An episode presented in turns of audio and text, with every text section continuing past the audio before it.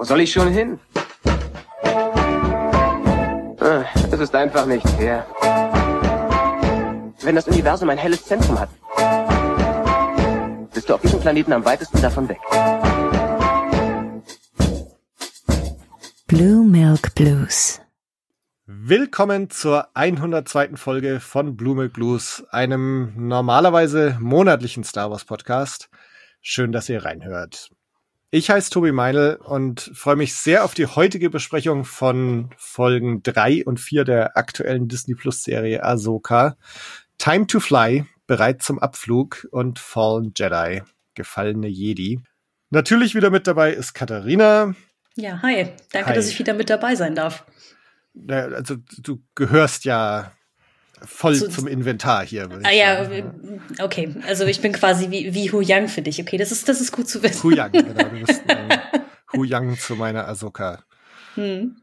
Und auch dieses Mal haben wir einen zweiten Gast dabei. Ein Gast, den ich schon lange mal wieder sprechen wollte, nämlich Florian von der Jedi-Bibliothek. Hi. Hallo zusammen, schön, dass ich auch dabei sein darf. Das ja, freut mich, dass es mal wieder geklappt hat. Wie geht's euch? So im, persönlich oder mit der Serie? Your choice. Machen wir Therapiestunde hier draus, genau. Hm. Hm. Ich weiß gar nicht. Also so mir selber geht's gerade ganz gut. Ich glaube aber auch, dass äh, ich weiß nicht, ob es eine Wechselwirkung zwischen mir geht's gut und deswegen gefällt mir die Serie super oder die Serie ist gut und sie ist gut, balsam für die Seele. Ich weiß nicht, ob es da diese Wechselwirkung gibt.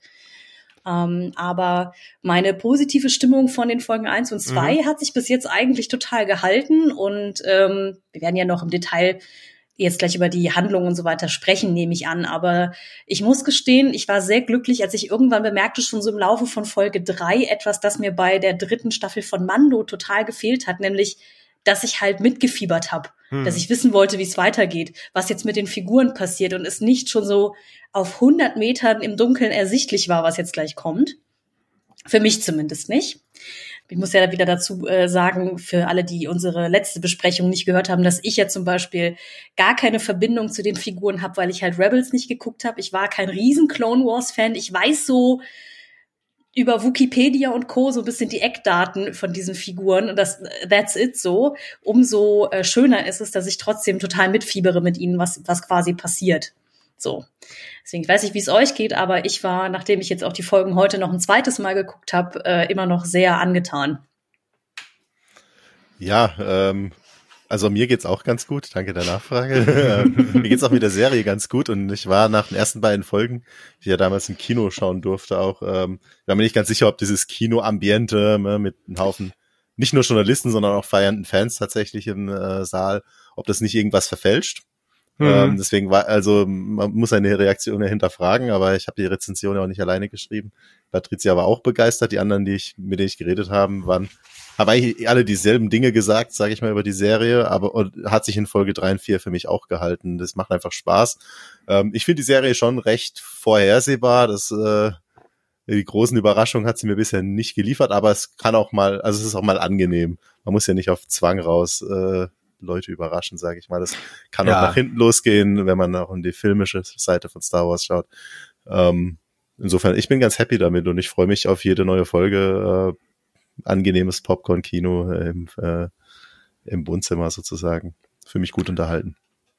Also mir ging's mit Mando so, da habe ich ja die eine Folge, die sie auf der Celebration gezeigt haben, da mit keine Ahnung wie viel anderen Leuten angeschaut. Und das hat sicher extrem meine Rezeption der Folge oder vielleicht auch sogar der kompletten Mando-Staffel beeinflusst. Die Erfahrung hatte ich jetzt bei Ahsoka nicht. Also ich habe das alles hier bei mir allein angeschaut.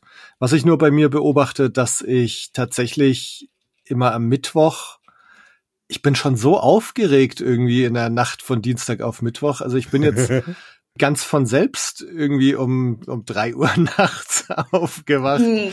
Hast Ähm, schon eine innere Uhr entwickelt, ja. ja, also, also tatsächlich nicht, dass ich jetzt irgendwie mir den Wecker stelle, weil ich das unbedingt in der Nacht anschauen muss, sondern ich, ich bin dann irgendwie so aufgewach, äh, aufgeregt und dann wache ich auf und dann denke ich mir, okay, dann schaust du es jetzt halt an. Also ich freue mich total. Ja, genau. Und ähm, ich habe zum Glück gerade beruflich sehr, sehr viel zu tun, so dass die Zeit von Folge zu Folge irgendwie auch total schnell immer vergeht. Ähm, aber ich genieße das auch sehr. Also Florian, wir hatten uns jetzt gerade vorher so ein bisschen über Andor auch unterhalten, dass Ahsoka jetzt natürlich wieder was ganz anderes ist. Aber ich. Das ist auf eine andere Weise gut. Auf eine andere Weise gut, äh, spricht irgendwie andere Star Wars Herzen an in mir. Und ich finde es schön, dass die Abwechslung gibt. Genau. Und dass du halt so Sachen wie die Purgles hier kriegst. Ne? Ich habe es, glaube ich, in der letzten Folge ja. so das Wundersame von Star Wars bezeichnet. Und das ist mhm. halt hier total hervorgehoben und ich lieb's und ich bin total froh, dass es diese Serie auch gibt, neben sowas wie Andor. Hm. Ich habe tatsächlich heute beim Gucken auch noch mal aktiv gedacht, dass das von den Serien, die wir bisher bekommen haben, und das meine ich jetzt wertfrei, aber dass das die Serie ist, die sich am ehesten nach Star Wars anfühlt. Und ich kann nicht sagen, warum. Ich glaube, es ist diese Melange aus der Musik, aus so bekannten Elementen irgendwie, wie halt so auch so typischen mhm. Dogfights und all diesen Geschichten. Äh, das Wundersame, was irgendwie drin vorkommt. Also wie gesagt, ich krieg den Finger nicht genau drauf, warum ich dieses Gefühl habe, dass es mich am ehesten an das Flair der Filme erinnert. Ich sag mal Aber, so, der alleinige Kreative ist Dave Filoni und der hat unter George Lucas studiert. Ich bin jetzt keiner seiner Jünger, die ihn vergöttern. Ich finde halt viele Fehler, aber das kriegt dahin, was du beschreibst. Hm. Das wird's wahrscheinlich sein. Also, weil äh, ich merke richtig, wie so ich beim Sehen mich so an also diese Rezeptoren, dieses kindliche Wundern oder äh, irgendwie so mitfiebern und so total angesprochen wird, wie das halt bei den alten Filmen so ein bisschen der Fall war. Das hat halt auch ein Andor, auch wenn ich diese Serie sehr, sehr liebe, aber diesen Nerv hat Andor nicht getroffen. Also Andor hat bei mir ganz viele andere Tasten gedrückt, die total funktioniert haben. Ähm, und es hat auch als Star Wars-Serie für mich funktioniert, aber wir hatten uns auch beim letzten Mal, äh, Tobi, ja so ein bisschen über die alte Thrawn-Trilogie kurz unterhalten und so. Dieses, ich, also das beim Gucken, ich werde halt so ein bisschen immer dieses Gefühl nicht los, dass man sich diese Bücher auch noch mal etwas genauer angeguckt hat und so weiter und so ein bisschen Flair davon rübergerettet hat irgendwie in die Serie. Ähm, und ich glaube, das macht mich auch einfach sehr, sehr happy gerade. Ja, ich glaube, das hat man tatsächlich auch getan. Ich meine auch gelesen zu haben, dass man für den äh, unweigerlich kommenden Auftritt Thrawns auch Timothy Zahn als Berater hinzugezogen mhm. hat. Also mhm und jetzt wurde ja auch schon in der neuesten Folge der Titel von Air to the Empire, Erben des Imperiums, ja gedroppt. Also ja. Ähm, ich denke schon, dass die sich bewusst sind, in was für einem Rahmen die agieren. Aber ja, es ist auf jeden Fall anders als Andor, was, sage ich mal, eher eine Nische gefüllt hat. Eher wieder so das Mainstream Star Wars. Also hast du gut beschrieben eigentlich. Ja, ich meine, allein dadurch, dass du jetzt Lichtschwertkämpfe hast, die Macht, genau das. Äh, irgendwelche Fantasti die, die Bösen, ne? also irgendwie gut versus böse, Seite dieser große Kampf. genau, ja. ähm, dann eben so Sachen wie die Purgles, irgendwie so, so, so dieses fantastische Universum. Und was ich in der letzten Folge auch schon gesagt habe, dass es auch wieder wie in den Filmen eigentlich um so zentrale Ereignisse in dieser Galaxis genau. geht. Mando ist ja ne, total Monster of the Week, irgendwelche Nebenschauplätze, kleine Planeten, fernab des Zentrums der Galaxis. Ähm, Boba Fett erzählt eine kleine Western-Geschichte auf mhm. Tatooine. Andor erzählt auch so, wir hatten damals gesagt, glaube ich, in der allerersten Folge, dass das so die, die Sicht von unten ist, so des kleinen ja. Mannes. Gut, Obi-Wan ja, ne, aber ist ja, auch, auch irgendwie eher Nebenschauplatz. Dran, aber, genau. Ja. Ähm, und, und dass wir jetzt wieder so Sachen haben wie, ne, wenn Thrawn zurückkehrt, dann steht das Schicksal der ganzen Galaxis auf dem Spiel. Wir reden hier mit Mon Mothma, die jetzt Kanzlerin ist, äh, und, und, und. Also es ist alles wichtig, alles groß, alles zentral und das hat man halt in den Serien bisher auch noch gar nicht so es hat sich auch äh, da im Kino wie tatsächlich dann das Prequel für den, wie wir jetzt ja wissen, kommenden Dave Filoni-Film mhm. auch so angefühlt, ne? So viel wie, was das was aufbaut, ähm, Zeit wird zeigen, ob es am Ende auch für sich stehen kann.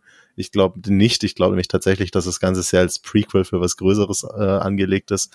Aber ja, das, was du beschreibst, ähm, klingt für mich eben auch sehr stark danach, dass Ahsoka jetzt eben die Ära, die Ära definiert, in der es spielt quasi. Ja ähm, was Mando nebenbei manchmal getan hat, jetzt auch in der dritten Staffel mit den, mit den Spionen in der Neuen Republik und mhm. allem, aber nicht so ähm, ja aktiv, wie Ahsoka es jetzt tut.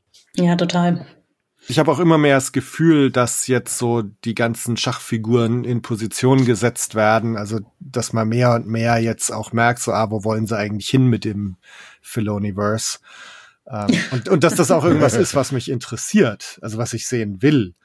Und, mhm. und auch wenn man, also was ich total geil finde, irgendwie ist der Gedanke, ähm, wir haben jetzt wirklich mehrere machtbegabte Leute. Also wir haben, wir haben Ahsoka, Ezra, der vielleicht zurückkehrt. Luke ist ja noch irgendwo. Grogu äh, ist. Jason.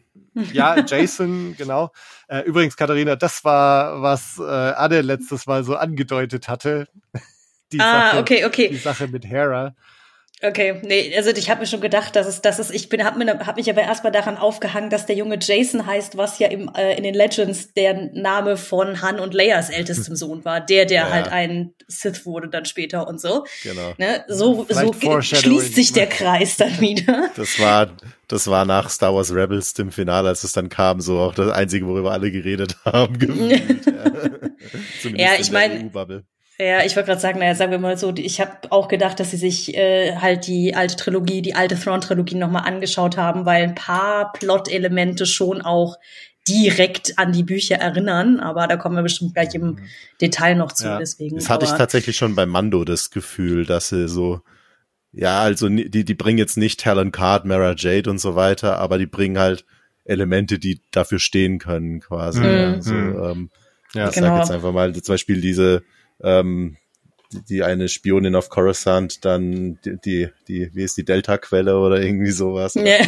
ähm, der Carl, Carl Weathers, Grief Karga als äh, Talon Card vielleicht so ein bisschen, ja, ähm, äh, oder ja, und hm. vielleicht zusammen mit den Mandos. Also es ist nicht immer eins zu eins, aber wenn man so ja, den, also den, sie belegen so ähnliche Plätze. Genau, ja. genau, wenn man so einen groben Plot anschaut, ja, man hat so die Unterweltfigur, ne, so die, ähm, die neue Republik logischerweise, ja, ähm, wo man jetzt Hera als General eben hat, statt vielleicht, keine Ahnung, Gamble Iblis oder was das, äh, das Legends da so zu bieten hatte. Ja.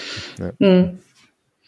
Wobei diese Nummer, ich glaube, das ist aber halt, obwohl wir jetzt vorgreifen, ich glaube, es ist in Folge 4, wo sie ja dann sagt, von wegen, ich ähm, widersetze mich jetzt der Anordnung des Senats und nehme mir meine ja. Phoenix-Staffel und flieg los. Das ist, glaube ich, eine Nummer, die Han und Luke mit der Rogue Squadron machen ja. im letzten Thrawn-Buch. So nach dem Motto, hey, habt ihr Lust auf Ärger? Wir machen das jetzt.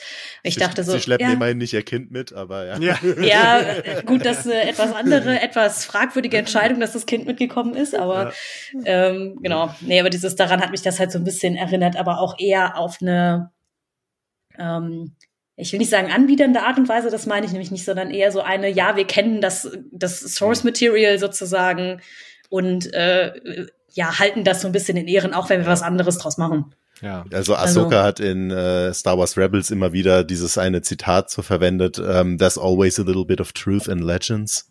Hm. Hm. Ähm, ah. Ja, das, äh, das hat sie äh, tatsächlich vorbereitend für die Rückkehr von Thrawn damals in Rebels immer wieder mal gesagt.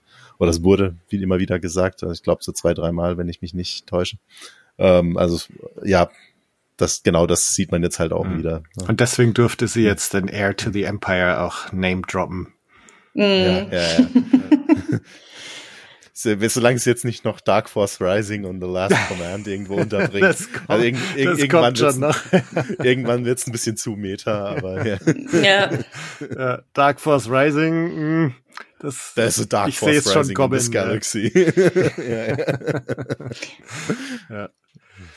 ja, dann lasst uns doch mal diese zwei Folgen durchgehen. Ich, ich habe dieses Mal gedacht, nachdem wir letztes Mal sehr äh, assoziativ unterwegs waren und eher so die, die großen Themen und teilweise vielleicht eher so eine Meta-Ebene angesprochen hatten, lass uns doch dieses Mal eigentlich so von vorn bis hinten mal durchgehen und uns an den größeren Abschnitten entlang hangeln. Time to Fly ist Folge drei. Steph Green, die auch schon in Folge 2 Regie geführt hat und in bei Boba Fett tatsächlich. Das zweite Kapitel, The, the Tribes of Tatooine, das auch sehr interessante Ansätze hatte. Stimmt, vielleicht die beste sogar von, ja. von Book of hm. Boba Fett. Ne? Genau. genau, also diese Steph Green, die kehrt zurück jetzt auch in Folge 3. Ähm, und wir starten mit einer Sequenz, die sehr an A New Hope erinnert. Luke auf dem Falken mit Obi-Wan. Äh, Sabine trainiert mit Huyang. So japanisch anmutende Namen sagt er dafür so die verschiedenen Lichtschwert-Attacken. Wisst ihr, ist, ist das neu gewesen oder gab es das schon mal irgendwo? Also es gab schon mal Namen für Lichtschwert-Moves, aber ich glaube, die waren neu. Ich würde jetzt auch sagen, ich muss gestehen, ich bin da halt einfach auch nicht mehr up to date, weil ich glaube, Hu Yang soll ja auch irgendwie ein High Republic Druide eher sein. Das ist halt so eine Ära, muss ich zugeben, weil ich halt keines der Bücher gelesen oder die Comics mir angeschaut habe, was da jetzt eigentlich genau vor, vor sich ging. Aber ähm, weil ich bin doch auch immer mit den Legends im Kopf unterwegs, dass es da irgendwie Form 1 bis 8 gab und so. Und das war's dann. Ah, ich sehe schon, du hast das passende T-Shirt an heute. Ja. Ähm, deswegen, also mir kamen die äh, Begriffe nicht bekannt vor. Ich fand es aber vom Flavor sozusagen her, also vom für den Fluff irgendwie ganz interessant. Das, äh, weil es ja schon so war, wenn man aufgepasst hat in der Choreografie, dass halt zu den verschiedenen Worten sie auch immer dieselben Moves dann natürlich gemacht genau. hat und mhm. so.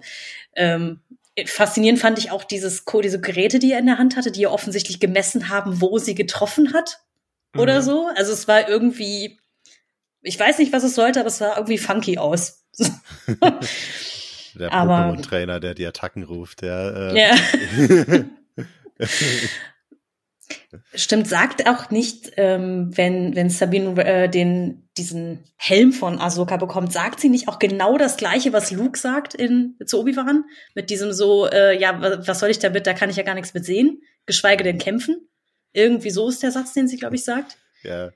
Ich glaub, es war mir so, dass das eins zu eins das gleiche ist, was Luke auch sagt. Aber also, äh, bei der Szene, ich habe es auch mit meiner Frau nochmal geschaut und ihre Reaktion war, braucht Star Wars diese Szene in jedem Projekt. ja, gut. Äh, war nicht ganz äh, daneben, das so zu behaupten. Hat man schon häufiger gesehen. Mhm. Ja. Also ja, sinngemäß war es natürlich schon ähnlich. Ich, ich, was ich ganz ja. nett fand, dass äh, Sabine zu ihr sagt, you're joking oder so, als sie den zuerst mal aufsetzen soll. Ja. Was schon irgendwie auch zeigt, dass das Verhältnis zwischen ihr und Ahsoka schon noch mal ein anderes ist als das zwischen Luke und Obi-Wan. Ähm, mhm. Insofern fand ich das nochmal ganz nett so als, als kleinen Unterschied, der aber auch nochmal zeigt, so, hey, die Beziehung ist einfach anders. Äh, aber sonst, klar, also es ist wieder hier dieses Poetry-Prinzip, dass es halt gewisse Dinge in Star Wars gibt, die, die irgendwie ständig wiederkehren.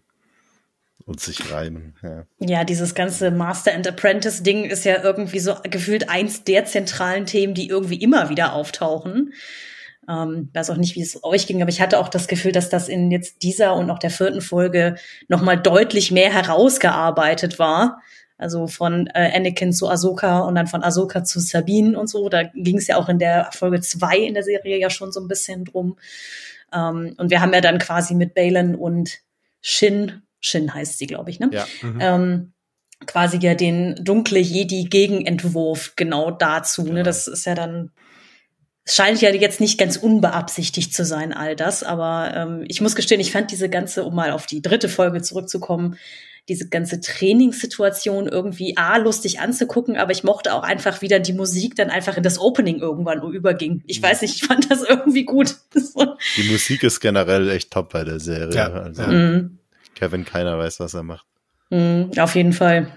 Ja, auch da wieder so dieses ganze japanisch anmutende und so. Und ich meine, Samurai-Filme sind ja hier eh, glaube ich, wieder sehr großes Vorbild.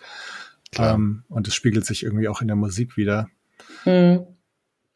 Die ganze Ästhetik hat ja so ein bisschen was davon. Ne? Also Total, nicht nur ja. die, die Klamotten von den Senatoren, die ja dann in der Szene darauf auch zu sehen sind und so. Das hat ja alles so ein bisschen was von diesen japanischen Roben und Kimonos und all diesen Dingen. Ne? Und auch ähm, Ahsoka hat ja, wenn sie dann mal ihren Mantel ablegt, ja auch so eine Art Ninja-Outfit mehr oder weniger ja, an, sogar mit diesem zehn Fuß da, mit ja, diesen. Äh, diesen Sandalen, die sie da trägt. Also da, das Thema nehmen sie schon sehr ernst und das finde ich auch gut. Oder auch der Wald so. da, dieser rote Wald hat mich sehr erinnert. Ich glaube, Hero ist es, glaube ich. ähm, dieser Film, wo sie in so verschiedenen Landschaften immer kämpfen, die so ganz dominante Farben jeweils haben. Irgendwie gibt's auch einen roten Wald, glaube ich, und dann einen gelben und so. Auch da hat mich das sehr dran erinnert. Mhm. Peinlich. Ich habe Rot-Grün-Schwäche, das Element ging komplett an mir vorbei. Aber gut. Oh. nee, aber äh, hast recht. Ich muss auch sagen, so was Kostümdesign angeht, ist mir auch so aufgefallen, dass Shin äh, tatsächlich eher ein Jedi-Kostüm hat als Ahsoka. Also von den Farben und vom Schnitt her unter, und, unter diesem eher dunklen Hoodie, den sie da jetzt noch trägt, ja, ähm, da finde ich, sieht es eher aus wie so ein Jedi-Kostüm als das, was Ahsoka rumträgt, weil die eher dieses japanische Samurai äh, Mhm, mhm. Outfit da trägt. Also Ja, und Shin und Balin haben so dieses mittelalterliche, ne? Das schaut fast Genau, so ja, ja, rüstungsmäßig auch aus, irgendwie ja, genau, ziemlich ja. geil. Ja, auf jeden Fall. Balin hat auch, also ich find's so schade. Ich weiß jetzt nicht, was aus Balin wird in der Serie, Mhm. aber dass Ray Stevenson gestorben ist, Ja. äh, war, war schon schade ohnehin, aber jetzt noch umso mehr, weil diese Mhm. Rolle hätte hätte ich gerne noch in mehr Sachen gesehen auch. Also richtig toll. Mhm. Total. Ja, also ich ich bin eh gespannt. Äh, Wir werden in ein paar Wochen mehr wissen, wie final das Finale dann auch ist. ne? Also weil Ja. Staffel Ich glaub 2, ich nicht, habe jetzt es neulich sein gelesen, dass Mhm. es, ja, wenn es jetzt erfolgreich ist, dann können wir mal drüber nachdenken oder so. Aber also wir, aber wir wissen ja noch gar nicht, ob das vielleicht auch eher so eine Miniseries ist, die halt nach diesen acht Staffeln dann einfach auch durch ist. Mal Folgen, sehen. nicht Staffeln. Ja, Folgen. Ja. Ja, genau. Ja, ich glaube halt wirklich, dass es als Prequel zu dem Filoni-Film gedacht ist. Hm. Also Hm. wird ja Sinn machen, wenn man Thrawn jetzt groß zurückholt mit der Serie und dann sagt, hier, Kinofilm, er ist die neue Bedrohung. Ja. Äh, Mhm. Es wurde ja auch mehr oder weniger schon angedeutet, dass es in die Richtung geht. Auch, ähm, Ja, total. Ja. Ich könnte mir das auch, Auch sehr gut dem- vorstellen. Und dann eine Leute. Trilogie von Filmen. ne? Mhm. ja. Na, wie die dann wohl heißen, ja. Nein, aber ich kann es mir auch total gut vorstellen, dass es eher so als Prequel gedacht ist, dass, also ich meine, auch wenn man sich anguckt, wie, wie heftig das Marketingbudget offensichtlich für Ahsoka auch alleine hier in Deutschland ist, um die Leute dazu zu kriegen, diese Serie zu schauen. Dieses, dass halt alle, die halt auch nicht wie wir so super tief im Thema und in der Lore drin sind, halt irgendwie schon mal von Thrawn gehört haben. So, wenn Ja. der denn dann als der neue Bösewicht äh, deklariert werden sollte in so einem Film. Also, Mhm. es würde sich halt extremst anbieten, ne? Ja. Gibt's noch Dinge zu diesem, zu dieser Trainingssequenz oder Ahsoka und Sabine im Anflug nach Sitos? Also wenn du jetzt nicht noch was hast, was dir auf der Seele brennt, glaube ich nicht. Habe ich, ja. Dann schieß los. Auf geht's. Also erstens, ich finde es ganz interessant, wie lang es tatsächlich dauert, dass die da nach Cetos fliegen, ähm, wo ich dann gleichzeitig sehr gespannt bin, ob dann der Flug nach Peridia dementsprechend länger dauert oder ob es jetzt Hm. doch hier wieder dann eher so Plot-Convenience, so jetzt sind sie halt Ja, ja. da.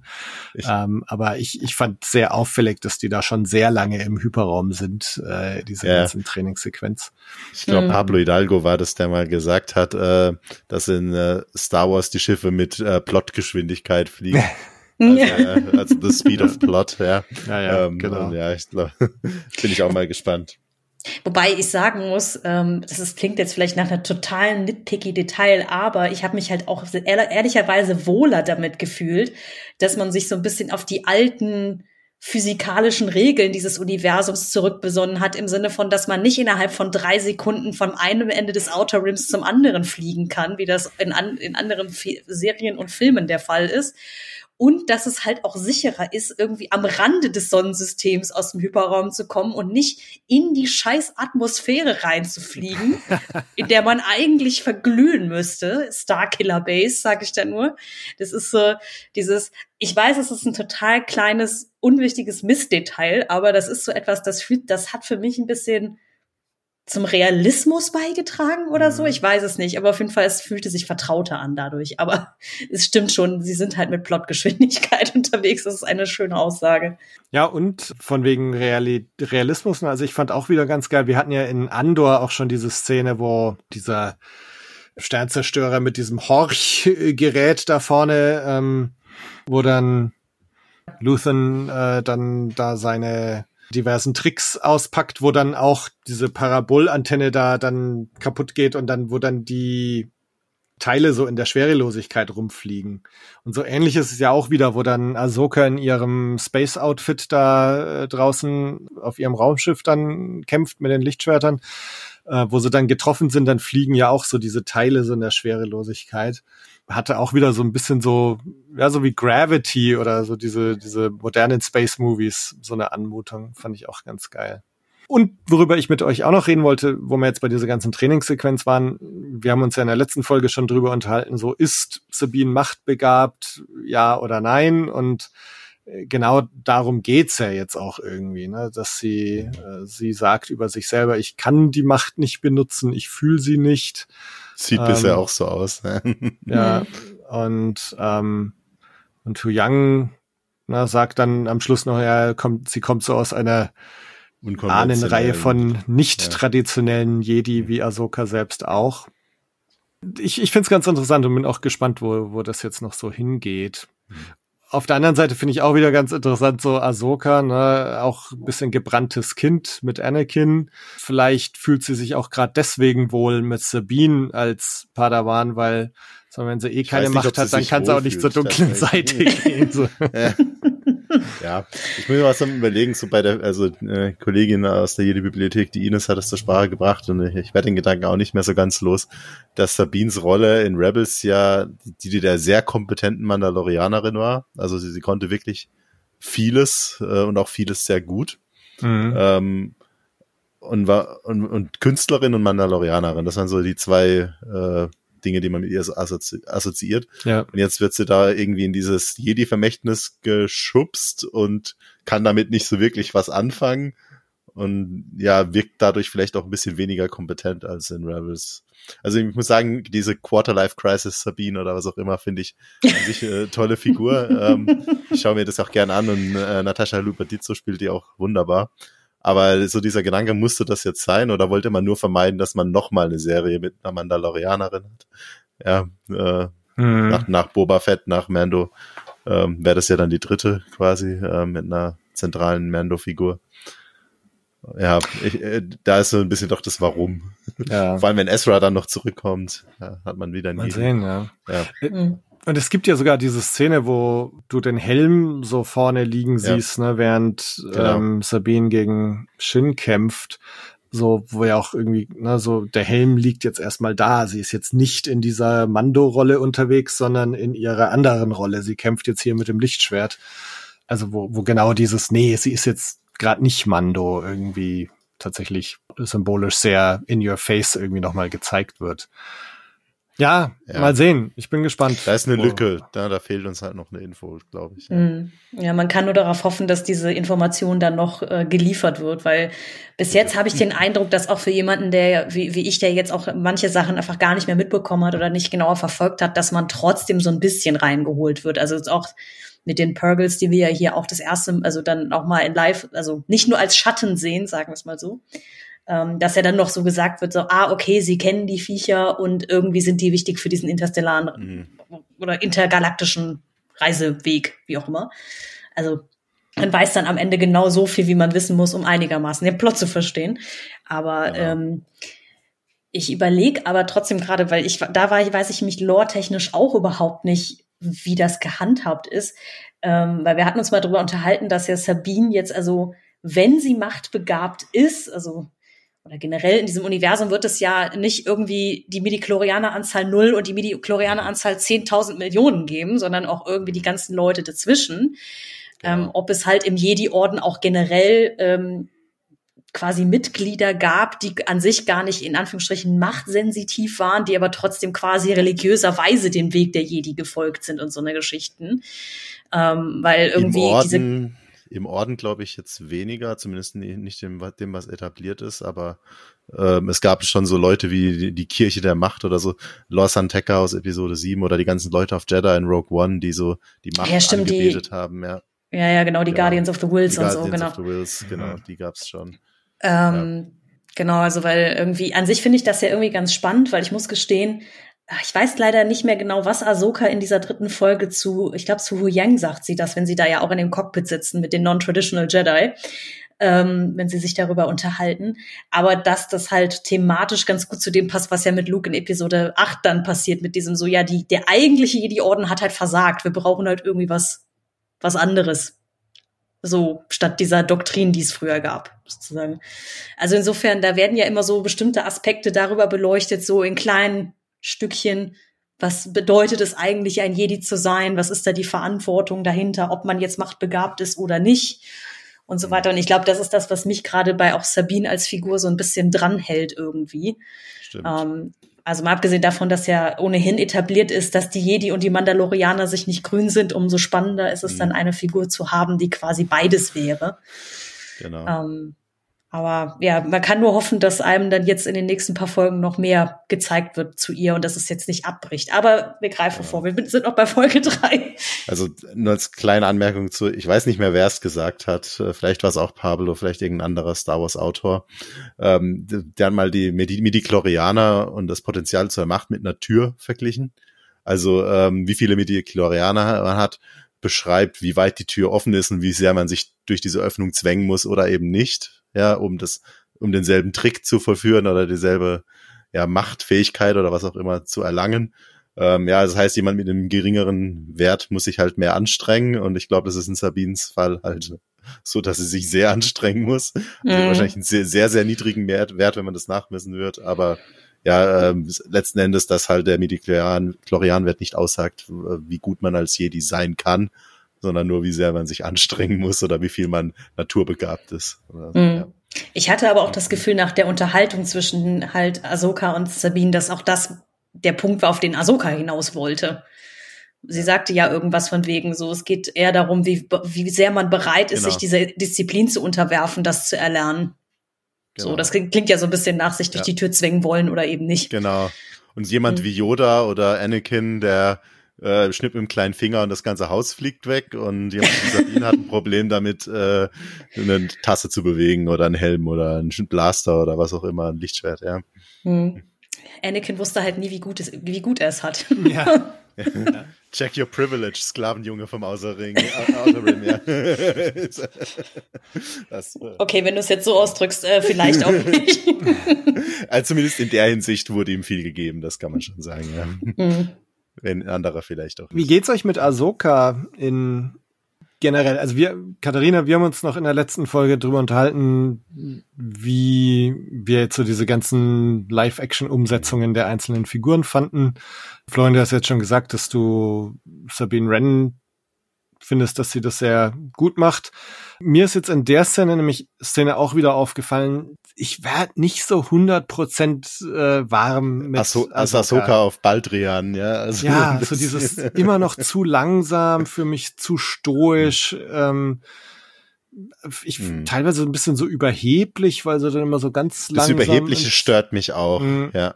Das kommt, also das fand ich auch in der, jetzt gerade in beiden Folgen jetzt eigentlich, aber vor allem in der dritten kam das so richtig raus. Und das hat mir nicht gefallen, weil das war Ahsoka eigentlich nie. Dass sie vielleicht im Alter etwas ru- ruhiger oder stoischer oder weiser, Mhm. wie auch immer wird, meinetwegen. Aber dieses von oben rab, das fand ich, also so dieses Verhalten finde ich störend tatsächlich auch. Und ich weiß auch nicht, also hat mich bisher noch nicht so groß gestört, aber ich weiß nicht, ob äh, die Schauspieler Rosario die entsprechende Range oder die Bandbreite hat irgendwie für Ahsoka manchmal. Also in einigen Fällen schon, in Kämpfen auf jeden Fall und auch so, wenn sie mal einen coolen Spruch abliefert, auf jeden Fall. Äh, das ist Ahsoka. Aber gerade so in diesen emotionalen Szenen, da, da fehlt mir einfach so das. Deswegen bin ich jetzt auch mal gespannt dann auf die nächste Folge, wenn sie dann jemandem aus ihrer Vergangenheit ja wieder begegnet. Ja, Äh, ja, ja. Da, wo vielleicht ein paar Türen aufgestoßen werden müssen dabei, ja. Ja. Also ich, ich, für mich, es blitzt immer mal wieder so was durch bei ihr, wo ich dann sage so, ah ja, okay. Ähm, mal sehen. Ja. Interessant, ich habe sie gar nicht so als äh, überheblich empfunden, sondern einfach äh, als sehr unterkühlt. So. Mhm. Deswegen, Ja, aber ähm, wo, wo man sich dann natürlich fragt, was ist das für eine Entscheidung von Seiten der Regie, das so zu inszenieren, aber jetzt äh, ohne groß vorgreifen zu wollen, ich habe das Gefühl, sie haben schon einen Plan mit ihr, dass sich Ja, mit das ihr noch was jeden Fall. entwickelt. Also, Hm. aber ja, Äh, sie ist natürlich verglichen mit äh, einer Snips, äh, wie man sie aus Clone Wars vielleicht kennt. Das Ja. sind quasi zwei völlig unterschiedliche Figuren. Ja, gut, da liegen ja ein paar, paar Jahrzehnte dazwischen. Das ist ja auch okay, dass sich Charaktere weiterentwickeln. Aber ja, Plan wird auf jeden Fall existieren. So wie ich Dave Filoni einschätze, hat er zu Ahsoka mehr Pläne als für sonst irgendwas in seinem ganzen Leben. Also, Ja. äh, also wer die Hauptfigur in dem Kinofilm ist, ist für mich auch keine Frage. Hm. Wobei Wenn ich Dave Filoni dabei ist, ist, taucht die Figur irgendwann im Projekt auf. Das ist Hm. inzwischen garantiert. Wobei, ich weiß nicht, wie es euch geht. Ich finde, Ahsoka fühlt sich aber gar nicht nach so einer krassen Hauptfigur an, tatsächlich irgendwie. Weil alle Stimmt. eigentlich äh, sehr, also die meisten zumindest, oder zumindest eine Sabine ähnlich viel Screentime hat wie sie. ja. Auch ohne, dass Ahsoka mit im Bild ist. Und selbst eine Hera Syndulla hat ja irgendwie ihr komplett eigenes Ding am Laufen und so. So also es fühlt sich irgendwie. eigentlich mehr an wie eine. Ensemble-Serie Ja, als. ja, und äh, auch das finde ich irgendwie, fühlt sich schon sehr Star Wars Also über die. Benennung von diesen Serien immer nach der äh, vermeintlichen Hauptfigur kann man viel reden, denke ich. Mhm. Mir gefällt's nicht, aber äh, mh. das hat so ein bisschen mehr was Marvel-mäßiges jetzt zu sagen. Das ist jetzt Iron Man oder Captain America. Oder das, ja. das ist jetzt äh, Obi-Wan Kenobi, das ist jetzt Ahsoka. Ja, also denkt euch doch was Schöneres aus. Da fand ich Rangers of the New Republic als äh, Titel ganz schön. mh. Auch wenn die vermeintliche Hauptfigur dann ja wohl von uns ja, Ranger of the. New Republicans war, glaube ich, wie die, wie die ähm, Honest Trailers es mal gemeint hatten. Nun ja. Mhm. Wir hatten aber gerade Hera Syndulla erwähnt. Ja. Und da gibt's ja auch noch ein paar schöne Szenen mit ihr. Auch so am Anfang der Folge, wo sie nämlich mit Kanzlerin Mon Mothma spricht, wo dann auch Jason seinen ersten Auftritt hat. Ja, kleiner grüner Freund, ja. um, äh, um Palpatine zu zitieren oder so. Ich weiß nicht, irgendwie diese ganze Szene auch irgendwie war es, ich glaube, es war ja auch wirklich so, es fängt an mit so einem Shot auf die Home One mit der ganzen Flotte außenrum und so weiter und so fort. Das war halt so Peak Star Wars, ne, so Return, Return of the Jedi irgendwie. Ähm, auch Ja. dann in diesem Raum. Es ist ehrlicherweise etwas absurd, aber ich freue mich sehr, immer die Schauspielerin zu sehen, die Mon Mothma spielt, spätestens seit Andor. so. Genevieve O'Reilly, ja. Die macht das auch einfach fantastisch. Äh, wobei auch sie so eine ganz merkwürdige Inszenierung hatte. Ahsoka hatte, glaube ich, in Folge eins oder zwei so eine Stelle, wo sie so super theatralisch mit dem Arm so Mhm, rumgedeutet mhm. hat. Das hatte Mon Mothma diesmal auch so ein ganz langes mit beiden Händen, die so aufgehen, während sie redet. Das war so ein bisschen drüber. Die ist Aber perfekt in der Rolle auf jeden Fall. ja, aber es ist auch das, auch wenn die Figuren andere um sie herum waren, also diese Senatoren, die sie sich da jetzt ausgesucht hatten, die ganze Dynamik fühlte sich halt auch so typisch nach Post Return of the Jedi, äh, Star Wars Legends halt irgendwie an mit ja, wir sind eigentlich alle die Guten, aber wir machen das alles unnötig kompliziert, weil Bürokratie. genau. Ich habe bei diesem äh, Senator Xiono übrigens schöne Star Wars Resistance Verbindung, äh, wenn ihr die Serie noch auf dem Schirm habt. Also äh, der, der ist tatsächlich der Vater von der Hauptfigur aus Resistance. Ähm, ah, okay. von Cass. Ähm, aber ja, dass der so ein bisschen die Rolle von Borsk Felia aus Star Wars äh, Legends eben hat. Dieser. Botaner, der immer so ein bisschen ja die Party versauert hat, ein bisschen äh, renitent aufgetreten ist, wie auch immer man es nennen möchte, pseudo-korrupt wirkte, wie auch immer. Hm.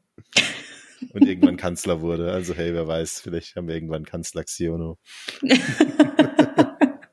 Das sagen sie eigentlich, äh, ich, ich, äh, in Bloodlines. Bloodline? Mhm. Wer da Ähm, Kanzler ist in der Zeit? Ja. Nee, sagen sie nicht. Sagen sie sie- sagen, dass man Mothma noch lebt, glaube ich, tatsächlich. Aber also während Force Awakens ist es einer von diesen Aliens, die man kurz sieht, bevor äh, Hosnian Prime zerstört wird. Äh, ich glaube, Moment, ich konnte mir sogar merken, wie der hieß, weil es eine historische Anspielung war. Es war Laniver Villageham. Und zwar ist es eine Anspielung auf Neville Chamberlain. Ah, Äh, ja, nice. ja, hat Pablo Hidalgo ein bisschen Spaß gehabt. Aber, Äh, ja. Ja, wobei das, das Mon Mothma Kanzlerin ist, das haben wir jetzt hier zum erstmal gehört, oder? Nee, das war es ja auch Nee? schon in den Aftermath-Romanen. Also Ah, das okay. war Okay. ziemlich schnell etabliert. Ich glaube, das ist ein so ein Ding, dass da hat man sich bei den Legends drauf geeinigt und ich glaube, das war auch für alle Leute nach Return of the Jedi irgendwie so auf der Hand liegend, dass Ja. die dann irgendwie Regierungsleiterin wird. S- Sie wurde, glaube ich, tatsächlich sogar schon im Begleitmaterial von Rogue One irgendwie so die Kanzlerin der Allianz zur Wiederherstellung der Republik oder irgendwie sowas. Genau, also sie hatte diesen Titel schon zu Rebellionszeiten. Ähm, so, ich habe mir mal gedacht, so der Gegenkanzler oder zu, zu Palpatine so. Ich glaube, sie haben es jetzt in dem neuen Kanon nur noch mal weitergeführt, weil äh, ja dann glaube ich auch in der Aftermath-Trilogie sogar Chandrilla, also ihre Hauptwelt, ist ja quasi Genau. er, der Erstsitz für, für für die Republik, bevor es dann glaube ich Rosnian Prime wird irgendwann. Genau. Also dementsprechend. Hm. Mit Xiono nochmal, äh, also Heras Spruch mit Just sat back and waited to see who came out on top. Na, das ist natürlich schon ein ganz schöner Burn. Hm. Ähm, Finde ich aber Ja. auch, wunderbar, halt, weil er so ein, so ein grundlegendes Problem der neuen Republik zeigt oder, oder vielleicht auch eine Nachkriegsproblematik in unserer echten Welt generell überall. Die Denazifizierung. ja. genau. So, genau. Und Ja, du hast halt immer die, die, die quasi, ne, das sagen sie ja auch quasi da aktiv in der Serie nochmal, was ja sich nochmal etwas mieser anfühlt, wenn man, war das bei Mando Staffel 3, diese Folge mit dem, mit dem Dr. Pershing gesehen hat? Dieses, die ganzen Imperialen, die quasi die Loyalität auf die Republik ablegen mussten, ne, aber halt eigentlich gar nicht so loyal sind. Und ja, eben die ganzen Leute, die so ein bisschen in Hab-Acht-Stellung waren, so nach dem Motto so, ja, gucken wir mal, wer gewinnt und dann schlagen wir uns bei dem ein, so. Ja, das ist auch, so, finde ich, nochmal so ein sehr moderner Blick auf dieses ganze Thema, mit dem, wie man mit Diktaturen so umgeht, die im Umbruch sind. Also in Legends war die neue Republik schon ein bisschen entschlossener, militärischer, besser aufgestellt und alles als jetzt im Kanon. Kanon ist jetzt vielleicht auch eine Notwendigkeit, weil wir wissen, wohin es mit dieser Republik auch wieder geht, Mhm, ja, dass man sich so ein mhm. bisschen darstellt. Aber ja, ich finde diesen Blick auch interessant, weil man kann in der Tätergesellschaft nicht einfach alle austauschen und sagen, hier, jetzt sind die ganzen, die da mitgewirkt haben, weg und äh, wir haben jetzt eine neue Utopie oder sowas. Hm. Ja, das äh, Mhm. funktioniert einfach nicht. Und das fand ich eigentlich sogar mal schön, das auch in einem eskapistischen Werk wie Star Wars dann äh, so dargestellt zu sehen, dass man das vielleicht auch mal reflektiert an der Stelle. Ja. Nur weil die Ja. mit der Machthaber weg ist, heißt nicht, dass alle weg sind, die ihn enabled haben, sozusagen. Mhm. Ja, mal gucken, was sie davon haben, weil ich meine, es war ja bei Mando Staffel 3 ja auch so, dass quasi einer der, äh, ich glaube, das ist ja dann auch die Phoenix-Staffel oder wie sie dann heißt, äh, ne, einer von den Rangern, ich habe leider seinen Namen schon wieder vergessen, der ja da auch schon auf, Passivierer. genau, der ja da auch äh, nach Coruscant geflogen ist, um dann mal zu sagen, äh, könnten wir da vielleicht mal was machen und äh, keiner sich gerührt hat. Er ist jetzt so vielleicht der, auch nicht nach Coruscant, sondern äh, zur Re- Regierung fliegen sollen, aber Äh, aber genau, dieses so, das scheint ja irgendwie Thema zu sein, so dass von oben irgendwie alle so ein bisschen die Hände in den Schoß legen und äh, die letzten paar Rebellen das dann richten müssen. Also, weil das muss ich sagen, den Spruch fand ich schon auch sehr gut mit dem, ne, once a rebel, always a rebel. so. ja. Das stimmt. Aber ähm, ja, es war trotzdem irgendwie schön, ähm, dass die Neue Republik A nicht nur so komplett evil und Imp- Imperium 2.0 ist, also dass es dann doch noch so Leute wie Mon Mothma eben gibt, die irgendwie ihr Bestes versuchen. Ähm, und auch eben, dass durch diese, ich weiß nicht, dadurch, dass das auf der Home One spielte, diese ganze Sequenz, sich das Ganze so ein bisschen wichtiger anfühlte. Das war halt nicht einfach Ja, irgendein kleines, total, ja. kleiner Kaff-Outpost irgendwo im Outer Rim auf einer Insel, die das keinen interessiert. Kommandoschiff der Rebellen, ja. Genau. Äh, so, deswegen, es war dann so, ah, okay, hier werden schon irgendwie die wichtigen Entscheidungen getroffen und nicht irgendwie, ob jetzt da äh, die eine Stadt in irgendeinem Hinter, Hinterwäldlerplaneten, auf einem Hinterwäldlerplaneten, irgendwie gerettet werden muss oder nicht. Also, Fehlt nur noch, dass Akbar ins Bild läuft und jetzt a Trap ruft. Und, ist das Bild komplett. Ja, also Akbar, ja, der fehlt mir auch noch. Ja, gerade bei dem Schiff auch, ne? Also Mhm. Home One war ja sein Schiff auch. Ja. ja. Mhm. Ja. Muss kommen. Irgendwann.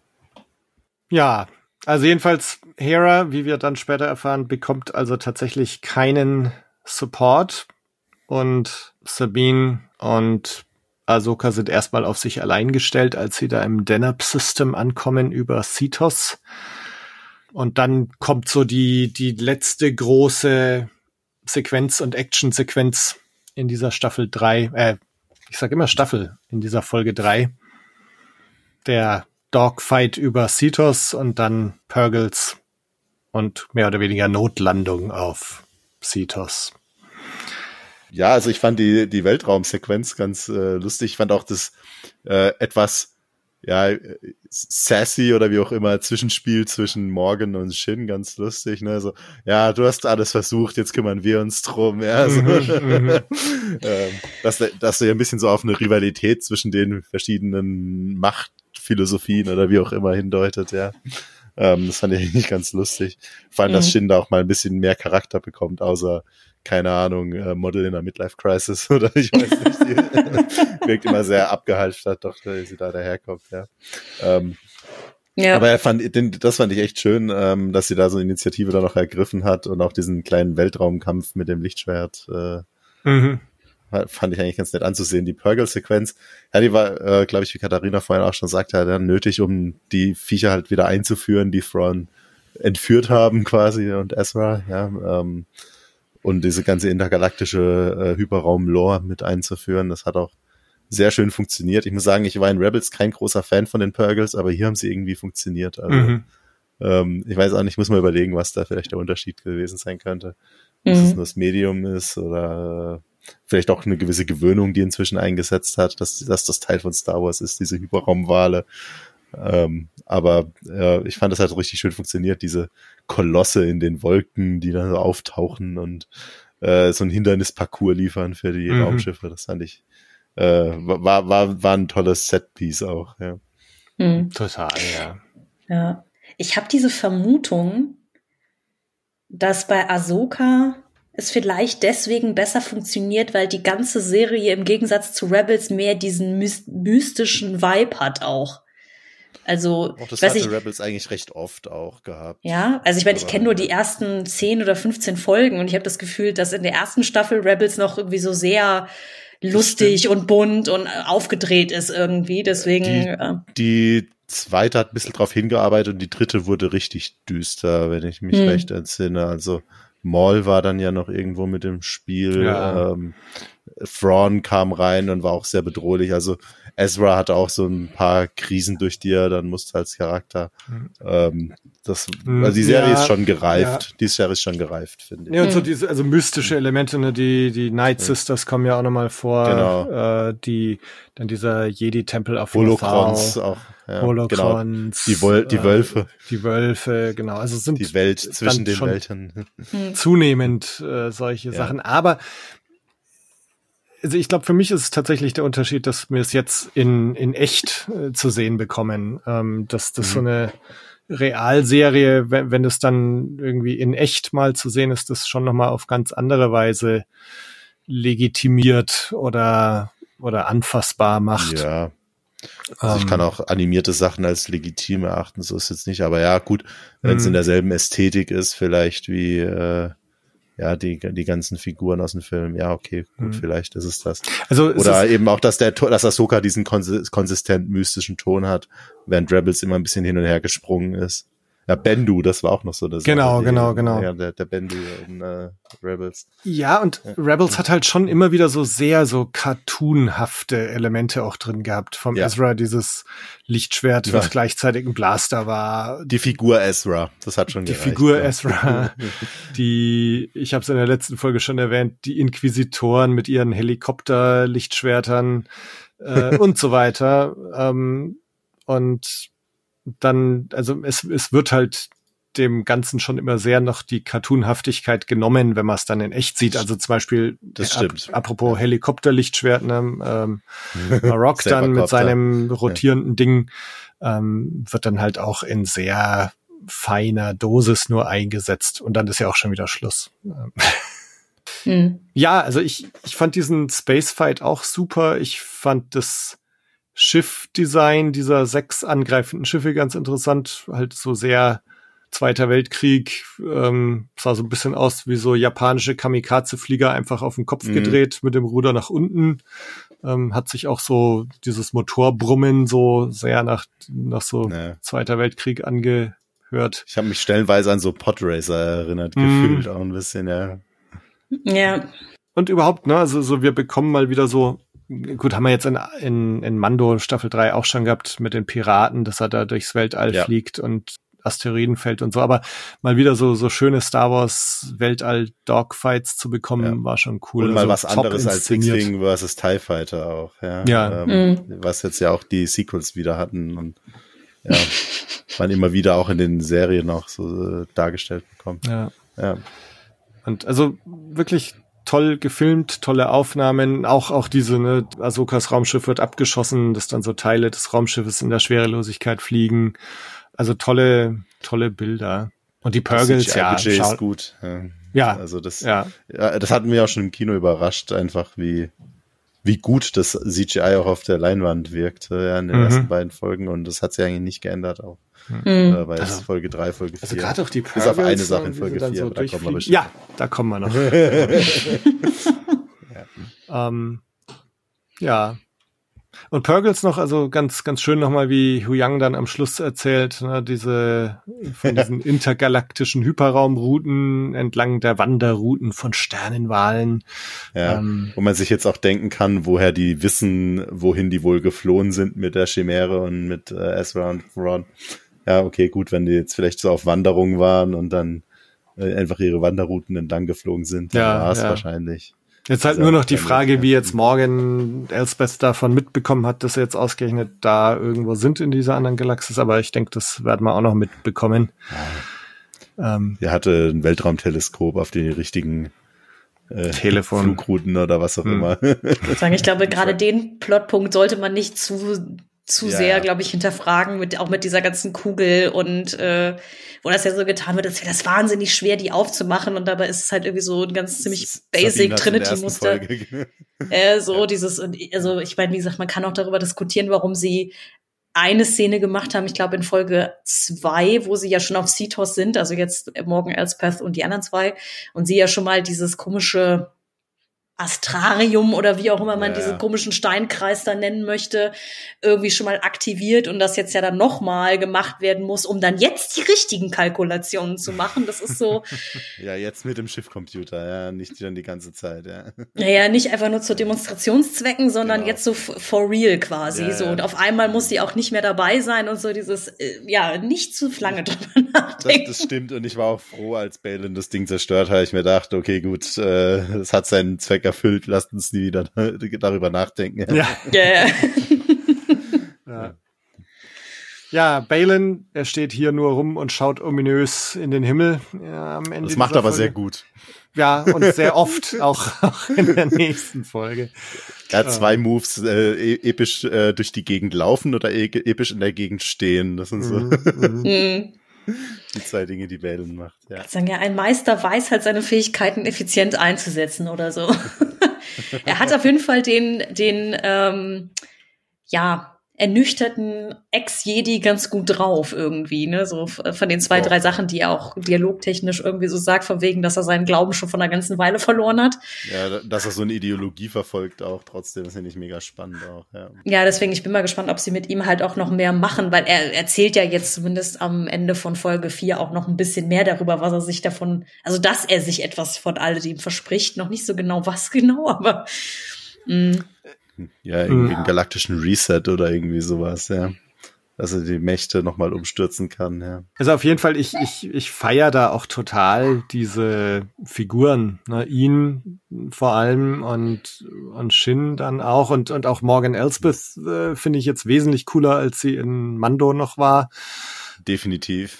Und es sind alles so Figuren, über die ich mehr wissen will, bei denen ich gern über die Vergangenheit mehr wissen will, wo ich interessiert bin, wie es da weitergeht. Ähm, ich würde mir sofort eine, eine Balin und Shin Actionfigur kaufen. Ich würde mir einen Roman kaufen über die beiden. Ja, ja. hm. Ähm, Das ist Ja. ja mein Move. Aber ja. und da wieder ganz interessant, also Marok hat man ja auch in der letzten Folge schon kurz drüber spekuliert, was das jetzt für einer ist oder ob das tatsächlich nur eine Nebenfigur ist, über die wir tatsächlich nicht mehr wissen müssen als das, was wir hier sehen. Und ja, so war es dann ja auch. genau. Mhm. Also, es war- also dass auch, dass er draufgehen würde, war, war mir klar in dem Moment, als die die Lichtschwerter gezündet haben, aber wenn ich sogar schon vorher. äh, das ist einfach die Konstellation, denke ich ja so, okay, die brauchen jetzt irgendein Highlight und müssen Ahsoka inszenieren. Wer geht drauf? Natürlich der Typ mit dem Helm, den keinen interessiert. Ja, So der nicht es mal ein also Gesicht hatte, ja. Diese ganzen äh, Starkiller-Theorien, die im Internet heiße, war das eher abstrus, aber ja, na gut. Hm. Das Ja, ist ich bei meine, das jedem Projekt immer wieder. Und also jetzt auch so in, in den ganzen Diskussionen in den Podcasts äh, in den letzten Jahren, wenn es dann immer darum ging, irgendwelche Theorien, wer was ist oder wer jetzt noch kommt oder was sein könnte. Also so oft, jetzt gerade auch bei Mando Staffel 3, Hm. war es, es, es gab einfach nichts dahinter. Ne? Es, es war das, was du gesehen hast und was du die mitbekommen Figuren hast. sind die Figuren, die sie sind und nicht Genau, irgendwie und, jemand anders. Ja. ja Es ist nicht Ezra Bridger unter dem Helm oder Starkiller oder was auch immer die Leute vermuten. Wobei Also dann- ganz netter Ding so, ne, dass als er dann da stirbt, dass dann dieser grüne Rauch da aus ihm rausgeht. Das Ähm, fand ich mega interessant. Also, dass das also dann vielleicht doch irgendwie so Night Sister Witchcraft äh, dahinter steckte. Man hat auch in den äh, Comics mal gesehen, äh, dass Darth Vader tatsächlich den Großinquisitor ja, aus Rebels und Obi-Wan Kenobi am Leben gehalten hat oder irgendwie so als so ein Geist irgendwo in einem Tempel festgesetzt hat und ihn dort als Wächter einsetzt, quasi, wenn irgendwann als Falle für Luke quasi, ne, Mhm. ähm, wenn er die alten Jedi-Tempel aufsucht, um dort irgendwie äh, was zu sammeln. Das hat mich auch voll daran erinnert, so irgendjemand, der wahrscheinlich äh, mal wirklich ein Inquisitor war und vielleicht einfach so nur noch an diese Welt gebunden wurde von dieser Hexe, um ihr Mhm. zu dienen quasi, ja. äh, Das Mhm. fand ich, äh, der hat mir ein bisschen leid getan, vielleicht, als ich dann darüber nachgedacht habe. Hm, hm. Aber nur ein bisschen. Hm. Good Riddance. Immer einen epischen Tod dann so. ja, Ja. ja. In Gas auf oder in so Magiewolken aufgelöst, das macht nicht jeder.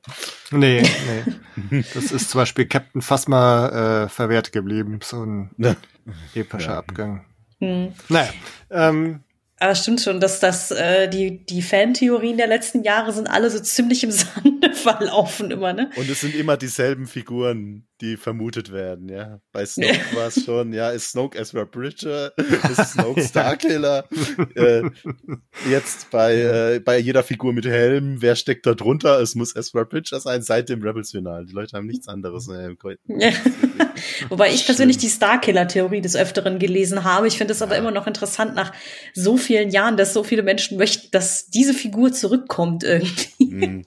Ja, und dann hieß er ja noch Marek, ja, und Starkiller hieß Marek mit Nachnamen. Das, das die lustigsten Verschwörungstheorien. Ich denke mir lieber bei sowas als bei 9-11 oder Corona oder was. Das ist harmloser. Ja. ihr werdet euch noch umschauen, wenn Starkiller noch auftaucht in der nächsten Folge.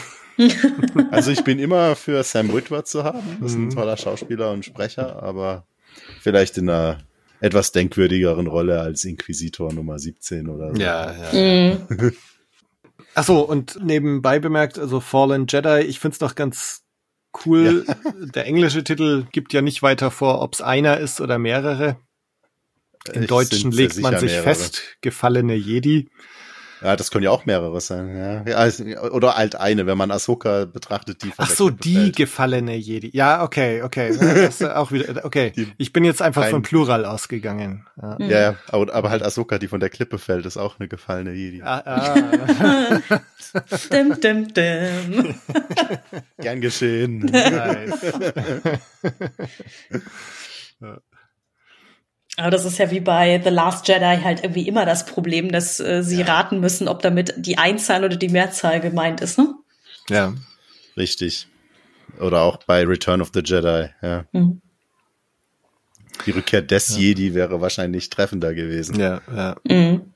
Ja, genau, aber hier, jetzt haben wir, ja, haben wir ja viele Kandidaten, ne? ähm, Ja, Ahsoka, Balin und Marek großen vielleicht sogar. Marek, wer, who knows, ja.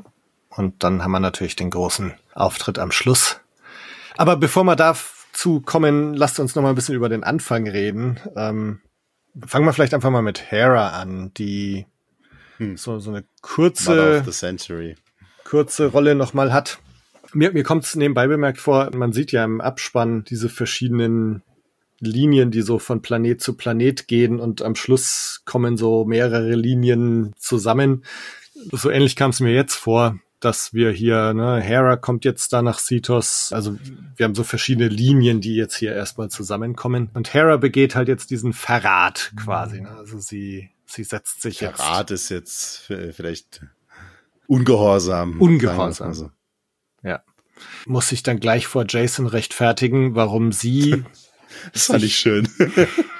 Ja, das, das, das er gleich so, Mama, warum darfst du dich befehlen widersetzen und ich nicht? Sehr Mhm. schön. Und wir haben natürlich jetzt zum ersten Mal den, den Live, na, na, auch wieder falsch. Äh, die Ghost One, hat man ja auch schon ab und zu mal in, in Rogue One. Ich glaube in Rise of Skywalker in dieser, wo dann die tausend Schiffe. Da war alles glaub, drin. da Da waren die sogar die Ghost- Schiffe aus Star Wars Resistance dabei auch. Also Genau, also ja. Ähm, vieles. das heißt, die Ghost haben wir eigentlich schon mal gesehen, aber hier jetzt mal irgendwie Jetzt. so gefühlt, so, ne, so da ist er Jetzt jetzt mal aber richtig. mal richtig. Ähm, Mhm. Das war schon ein cooler Moment. Der Hangar auch, wo man sie zum allerersten Mal sieht, äh, der gleiche Hangar, vermutlich in dem Hahn einst den Falken an Lando übergeben hat in Rückkehr der Jedi-Ritter. Das hat mich schon sehr gefreut, da die Ghost in echt zu sehen. Ähm, ach so, ja, und eine Frage, die natürlich sofort auch aufkam, als jetzt diese fünf X-Wings da inklusive Carson Teeber, den wir in Mando noch in dieser Basis mit Sepp gesehen haben. Jetzt ist also Carson Teeber hier, aber wo zum Teufel ist Sepp? Bekommen wir den jetzt noch zu sehen oder was macht der? Warum ist der nicht hier? Das Ja, habe ich ich mich allerdings hat- auch gefragt, ja. Ich glaube, der wäre zu aufwendig und zu teuer gewesen ähm, für die Serie. Deswegen haben sie den Mando kurz gezeigt, dass man weiß, wo er ist. Ähm, ja, mit diese ganze Sequenz auch mit äh, Hera, dass sie, ähm, dass ihr, ihr, ihr Kind dann mitbringt, so es hat äh, meine Frau und mich so ein bisschen an äh, diesen einen Song aus Guardians of the Galaxy 2 erinnert tatsächlich. Ähm, der so ging so, they ask me why I'm bringing a baby into battle, that's really irresponsible. Ja. ähm, den, glaube ich, David Hasselhoff am Ende noch mitsingt. Äh, war, war ein ganzes Ding, aber ja, so Mother of the Year irgendwie, ne? Äh, ge- begeht, ja, wenn nicht Verrat, dann zumindest Ungehorsam und nimmt gleich ihr Kind mit. Äh, Ja. in, Mhm. in eine Situation, wo sie weiß, dass es wahrscheinlich mit Imperialen zu tun kriegt, dass sie in der Minderheit sein wird, wahrscheinlich auch, ja. Äh, gut, äh, kann man hinterfragen. Man kann auch das am Ende der Folge hinterfragen, wenn sie dann schon wissen, dass dieser riesen Hyperspace Ring gleich losfährt oder fliegt und sie dann einfach weiter drauf zuhalten. So nach Motto so, ja nein, die können, die werden schon nicht, die werden schon nicht, die werden schon nicht in uns reinfliegen Nee. oder so. Das war noch, das war noch vor dem Holdo-Manöver, da haben die noch nicht so Angst davor gehabt, dass ich das machen werde. Wahrscheinlich. Ähm, Aber, Aber an ja. sich war es trotzdem eine ganz coole Szene, sagen wir es mal so. Aber ja, ich habe Sepp auch vermisst. Aber ja, ich ging auch davon aus, dass der zu aufwendig ist und vielleicht auch, dass wenn Mhm. sie was Gescheites mit dem angefangen zu wussten, also angefangen, nee, anzufangen gewusst hätten, so rum wäre der Satz Ja. richtig, ähm, dann hätten sie den schon früher in der Serie gezeigt. So. Eben. was mich halt wieder wundert, ist, dass sie, ich meine, das ist ja so offensichtlich, dass Sepp fehlt. Also ne, alle sind Ja. da, nur Sepp nicht. Wir haben ihn schon gesehen und wir haben ihn schon gesehen mit Carson Teever. Also, also Ja. spätestens jetzt hätte man sich fragen müssen, ja, wo ist er denn eigentlich? Er hätte Und- zumindest in der Squadron dabei sein können, das stimmt. Genau, ja. oder, oder zumindest mal, dass Hera fragt, so, how's Seb oder, oder irgend sowas. Ne? Also, jetzt haben wir uns auch in unserer letzten Folge drüber unterhalten, ja mal schauen, ob Jason äh, vorkommt und zack war er in Folge drei da, weil Ja. es ist halt auch so, ne, Jason, der muss eigentlich, wenn, wenn Hera gezeigt wird, dann muss in irgendeiner Form Jason da sein oder zumindest mal erwähnt werden. Also deswegen, da warte ich jetzt schon auch noch drauf, dass jetzt Seb zumindest mal erwähnt wird, so was der eigentlich Also- gerade macht. Im Sinne des guten philonischen Fanservice müssten wir ja irgendwann am Ende der Staffel dann so ein äh, komplettes, äh, komplette Ghost Crew mal beisammen haben oder so, ja, die, die noch existieren. Mhm. Also Kanan logischerweise nicht mehr. Aber ja, Ja, Callus vielleicht noch irgendwo ausgraben. den hat man auch schon erwähnt, ja. Ja, der, der fehlt genau. natürlich noch im Reigen. Ja. Mhm. GFFS, guter philonischer Fanservice. Ja. Ach, wird das jetzt gleich hier mit einer mit einem Akronym Gebrandet. Hier, äh, okay, alles klar. äh, ich setz meinen Stempel drunter, du darfst es erwähnen. Ja, aber ich glaube, das war's eigentlich auch schon wieder mit unserer Hera-Sequenz hier. Ne? Eine Sache, die ich noch dazu sagen muss, ich finde Hera inzwischen super. Was heißt inzwischen? Ich fand die immer super. ehrlich Nee, gesagt. also, ähm, weil ich, Hera war vielleicht diejenige von all den Real-Live-Action-Umsetzungen, wo ich am Anfang Ach so. die größte Hürde hatte. Ja, das ähm, stimmt, das hatte ich aber auch. Und inzwischen finde ich es aber wirklich super und finde vielleicht sogar von all den drei Figuren, Sabine, Ahsoka, Hera, Hm. finde ich, glaube ich, sogar Hera am besten umgesetzt irgendwie. Also Sabine ist auch Also- super, aber Ich, ich habe so ein paar Probleme mit dem Charakterdesign, auch den Kontaktlinsen und so. ja. Aber ja, Mary Elizabeth Winstead, was eine Schauspielerin, die reißt es einfach raus. Also das war auch in der ersten Szene, wo sie war, in der ersten Folge, dachte mir so, hm, okay, ist ein bisschen im Uncanny Valley, aber dann hat sie angefangen, ihre, ihren Dialog zu performen und zu interagieren. Und dachte mir, okay, passt, das ist Hera für mich. ja, Ja, das Mhm. ging dann recht schnell. ja. Also ich mag sie sehr gern jetzt. äh. Ja. Sie ist auch von den drei Frauen, die du gerade genannt hast, die lebendigste quasi, ne? Die, die so Ja, am ja. meisten gibt. Die sitzt halt nicht in der Gegend rum und hat irgendwie äh, ihre persönliche Lebenskrise. Genau, nee, die hat sie schon durch, genau. Ja. Die macht halt so ihr Ding, die weiß, wo sie steht quasi, ne, und nimmt die Sachen in die Hand. genau. Und muss die nicht irgendwie- gefestigte Figur von den dreien, ja. Äh, und ist ja eigentlich immer eher diejenige, die offensichtlich eher Ahsoka und Sab äh, Sabine in den Hintern tritt, damit da was passiert, weil die zwei, wenn sie aufeinander hocken, auch einfach Mama. so, äh, so ein bisschen das Brooding Couple sind, auch wenn Hu Yang am Anfang von dieser Folge was anderes behauptet. So im Sinne Ja, ja. von, ne, bleibt zusammen, auf die Weise habt ihr immer besser funktioniert. Hätten sie mal aufeinander gehört Mhm. auch, ne? So, ja, ich, in dem Moment, in dem er es sagte, ist es doch klar, dass sie sich Ja. irgendwie Ja, trennen ja, ja, müssen. Logisch, logisch. Aber ja. Hu Yang übrigens auch eine Figur, die finde ich sehr gut funktioniert. Ja. Äh, vor allem im Englischen mit David Tennant äh, ist einfach die Stimme ist großartig. Vor allem, Ja. wenn man mit ihn auch in, aus, in anderen Dingen assoziiert, wie jetzt Doctor Who. Äh, das ist, die Rolle ist ja auch so ein bisschen eine Hommage gewesen an seinen Doktor. Also der Droide heißt ja nicht nur Hu Yang, sondern Professor Hu Yang, Mhm. ja. Ähm, hat ja auch einen akademischen Titel bekommen. Ähm, ich finde, das, das, passt, das passt wunderbar. So die, dieser äh, Doktor mit all seiner emotionalen Bandbreite und dann diesen ja, etwas unhöflichen Trainingsdruiden, der aber immer noch mit der Weisheit des ganzen Universums daherkommt quasi. Das fand ich äh, schön, ja. Und auch ein paar sehr gute, gezielte Lacher in die Folgen so Ja. einstreut. Ja. ja, wir haben, bevor es dann in diese ganzen Kämpfe im Wald übergeht, haben wir noch so so eine Szene, die so diese Grundproblematik aufstellt, nämlich dass Ahsoka sagt, naja, also wenn wir nicht nach Peridia reisen, dann sollte es niemand tun. Also so, ne, Ja. wir, also lieber lieber die Karte zerstören und und dann drauf verzichten, Ezra da zu retten. Dass das nicht so dass das nicht passieren würde, war ja klar, ne? sonst hätten sie keinen Plot, aber Mhm. deswegen äh, Sabines Reaktion in der Szene war auch schon klar, okay, ja, äh, da war es dann auch wieder vorhersehbar, okay, sie wird wahrscheinlich die Gelegenheit bekommen, es zu zerstören und es nicht tun. Also sonst hätte der Dialog ja, also wäre ja das eine offene Klammer gewesen, die Mhm. keine schließ, schließende Klammer dann äh, gehabt hätte und das, ja, macht man einfach nicht so. Mhm. Und aber es ist, es, es hat hier auch nochmal eine, eine schöne Szene, die finde ich auch wieder mit der Musik einfach super gemacht ist, die da Ja. unterlegt ist in dem Moment super emotional und schön. Und ich denke mir auch, Ezra hätte tatsächlich genau wie Sabine gehandelt. Der, Ja. der, der hätte auch sich mit den Bösen oder zumindest moralisch Fragwürdigen zusammengeschlossen, einfach nur um seine Freunde zu retten. Also äh, hat er bestimmt auch in Rebels mehrmals schon getan, ja, ähm, auch wenn er sich manchmal damit mit Maul oder irgendwelchen Leuten da zusammengerafft hat, ne, ähm, oder, oder irgendwelche moralisch fragwürdigen Machtfähigkeiten eingesetzt hat, um Leute zu retten, ja, ähm, es ist einfach schön, dass Sabine das erwidert, schätze ich. Also schön in Anführungszeichen. Mhm, mhm. Äh, Hat sicherlich auch seinen Preis, aber ähm, ja, gerade auch so mit dem Argument, das Balin ja dann dran trägt, dass, äh, dass sie es für Ezra tun soll, fand ich absolut glaubwürdig, dass sie dann auch so handelt. Wenn auch, Ja, auch wenn so auch dieses- überrascht war.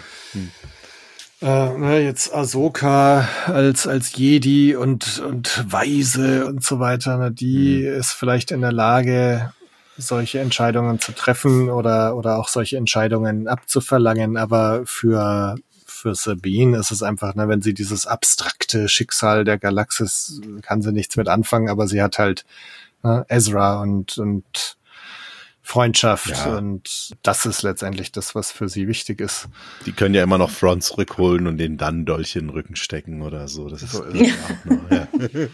Ja, ja genau. Man sagt, Und dann- ist das nicht auch die Art, wie er eigentlich stirbt in der alten Thrawn-Trilogie mit dem Dolch im Rücken? ja, das war die Ach so, Anspielung, ja, okay.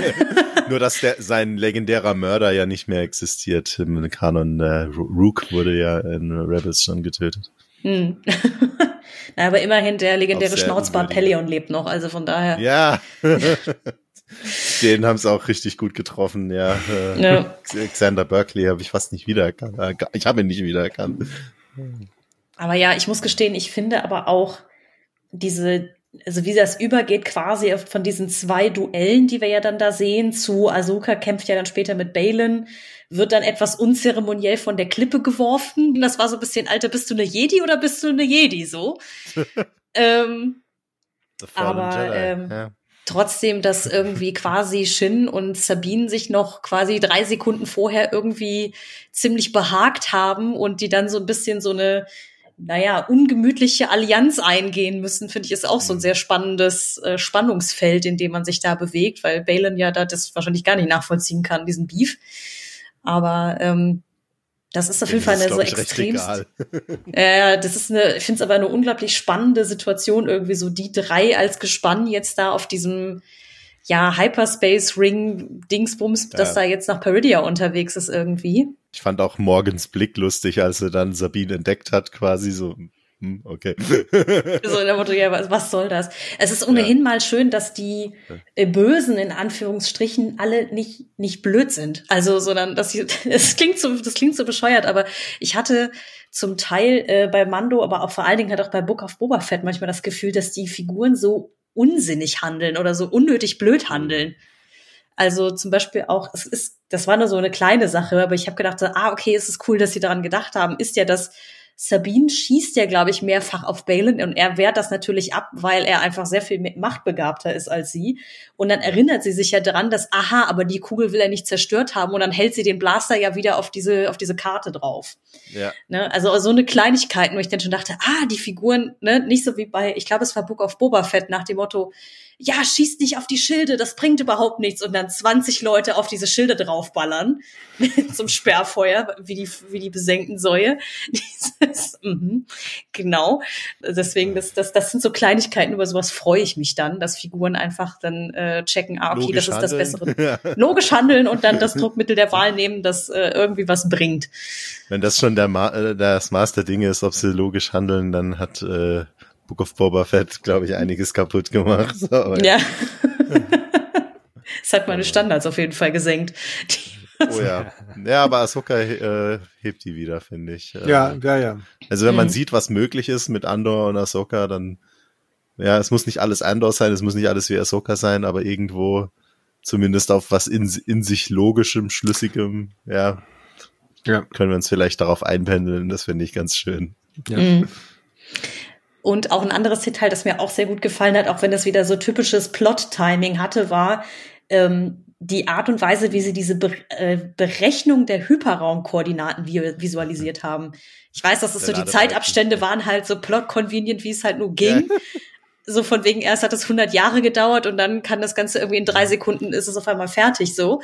Aber Hast du mal versucht, in Windows eine größere Menge an Dateien von einem Laufwerk zum anderen zu kopieren? Und, du, und, und du merkst dann, wie die Gesch- Übertragungsgeschwindigkeit fluktuiert. Daran habe ich mich erinnert gefühlt tatsächlich. So, ja, mal heißt irgendwie, okay, es sind zwei Minuten fertig und dann ist es über einen Tag oder so. äh, äh, und dann wieder plötzlich nach einer halben Stunde sagt er, okay, Aufgabe erledigt. Ja, so, äh, aber ja, es war sehr Ist- inkonsequent. Ja, aber trotzdem, ich mochte irgendwie die äh, Art und Weise, wie sie diese quasi runde Karte irgendwie dann so und so. Es sah irgendwie ganz hübsch aus. Also mal abgesehen Ja. davon, dass ich mich gefragt habe, ob man das überhaupt jemals mal gesehen hat, dieses Berechnen von Hyperraumkoordinaten. Aber äh, auch das ist Nee. wieder so eins von diesen physikalischen Dingen, die man irgendwie in der äh, Sequel-Trilogie so ein bisschen vergessen hat, ne, dass so man nicht einfach auf den Knopf drückt und losfliegt in den Hyperraum, sondern dass man im besten Fall berechnet, wo man hinfliegt so vorher und dass das auch Zeit Ja, braucht und also Das war halt directed by J.J. Abrams auch, ja. äh, Nun ja. deswegen, aber Aber stimmt schon.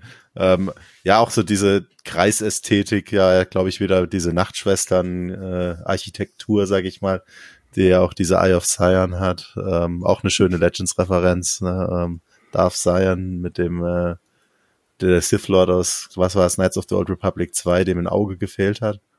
Oder ein Oh, bionisches stimmt. Auge hat. Ähm, Mhm. Also googelt Mhm, den mal zur mhm. Not. Äh, haben halt, äh, das äh, fand ich dann sehr lustig, dass sie das Schiff so genannt haben. ja. Aber ja, genau, das passt auf jeden Fall in die Ästhetik rein, dass es dann so ein Kreis ist, ja, der äh, sich füllt. ich glaube, diese wenn gleich, ja. Aber Hm. der lustigste Moment äh, war wirklich, äh, als der Kreis so halb voll war und der Druide meint, ja, ist gleich fertig. ja. Ja, weil es vorher hatte sie noch entspannt Zeit, von der Oberfläche auf das Ja. Schiff wieder zurückzufliegen. Und es hat irgendwie was, zwei Balken voll gemacht oder was Ja, in ja, der genau. Zwischenzeit. Dieses so, mhm. ja, Pl- Speed of Plot, ja. ja. Ja, ja. Plotgeschwindigkeit. Ja, was Schön. gibt's sonst noch so zu sagen über die, die Kämpfe? Gut, wir haben, ich hatte jetzt vorhin schon erwähnt, ne, es, diesen, diesen Shot mit dem Helm, so, ne, Sabine ist jetzt hier nicht in ihrer Lichtschwerter sahen Wanderrolle wieder besser aus. Hm? Also Lichtschwerter sahen wieder besser aus als in den letzten Folgen. Die hatten wieder ihre Schweife, die wirkten, also wenn sie sich so schwingen, ne, dieser Lichtschweif, den so hinterherzieht. Äh, Und sie hatten auch wieder ein bisschen mehr, ja, Masse kann man nicht sagen. Sie waren ein bisschen dicker wieder, diese Lichtstrahlen, ähm, bisschen substanzieller und wirkten nicht wie so Spielzeuge wie in den ersten zwei Folgen noch. Ähm, also da haben sie auch wieder ein bisschen Besserung äh, gezeigt, finde ich, Mhm. bei der Effektarbeit. Und auch ähm, Ne. wieder schö schöne Ideen, finde ich, drin. Also Mhm. in diesem Kampf gegen Marok, wo Ahsoka sich entscheidet, auch nur mit einem Schwert zu kämpfen, zum Beispiel. Ne? Also Mhm. so auch wieder Ja. ganz bestimmte Entscheidungen. Weiß nicht, ob es auch wieder aus einer Siegessicherheit äh, heraus äh, geschieht oder ob sie sich in diesem Fall jetzt einfach für einen Style entscheidet mit, mit nur einem Schwert. Auf jeden Fall, sie, wenn man ihr so ins Gesicht schaut während diesem Kampf, ich hatte so das Gefühl, sie genießt es gerade, diesen Kampf. Also sehr stilisiert, äh, jeder so mit seinem ganz eigenen Kampfstil und dann auch dieser Kampf äh, Ahsoka gegen Balin, auch wieder so dieses langsame Abtasten am Anfang, dass sie sich erstmal so sehr lange gegenüberstehen, auch in so ganz bestimmten Posen. Bei Balin hatte ich auch das Gefühl, dass so die Art, wie er sein Schwert hält, so was Mittelalterliches irgendwie hat. Also so wirkte das auf mich jedenfalls. Und auch wieder so einen ganz eigenen Stil. Also mir haben die Kämpfe schon sehr gut gefallen und ich fand es auch ganz interessant. Katharina, du hattest jetzt angesprochen, so, ne, bist du eine Jedi, als sie dann da über die Klippe geschubst wird. Aber man sieht ihr da auch an, dass sie, es, es gibt da einen so einen, so einen Close-Up-Shot von ihr, wo sie auch so müde ausschaut einfach. Also, wo man auch wirklich, finde ich, in ihrem Gesicht nochmal sieht, wie anstrengend dieser Kampf jetzt für sie war. Mhm. Und das sind alles so Aspekte, die, die mir wirklich sehr gut gefallen haben. Okay, das habe ich dann anscheinend nicht in ihr Gesicht hineingelesen beim Gucken. Ich habe eher so ein bisschen Angst und Sorge so reingelesen über Sabines Verha- Verhalten dann auch. Hm. Mhm. Ja. Aber um deinen Punkt wieder aufzugreifen, was die verschiedenen Stile angeht und so, ja, das, äh, das hat mir ehrlicherweise auch sehr gut gefallen. Also ich sage ja immer wieder gerne, ich mag zwar das wilde Gefuchtel von Episode 3 extrem gerne aus rein visuellen Aspekten, wenn Anakin und Obi-Wan sich da in Mhm. Lichtgeschwindigkeit irgendwie gegenseitig verdreschen wollen.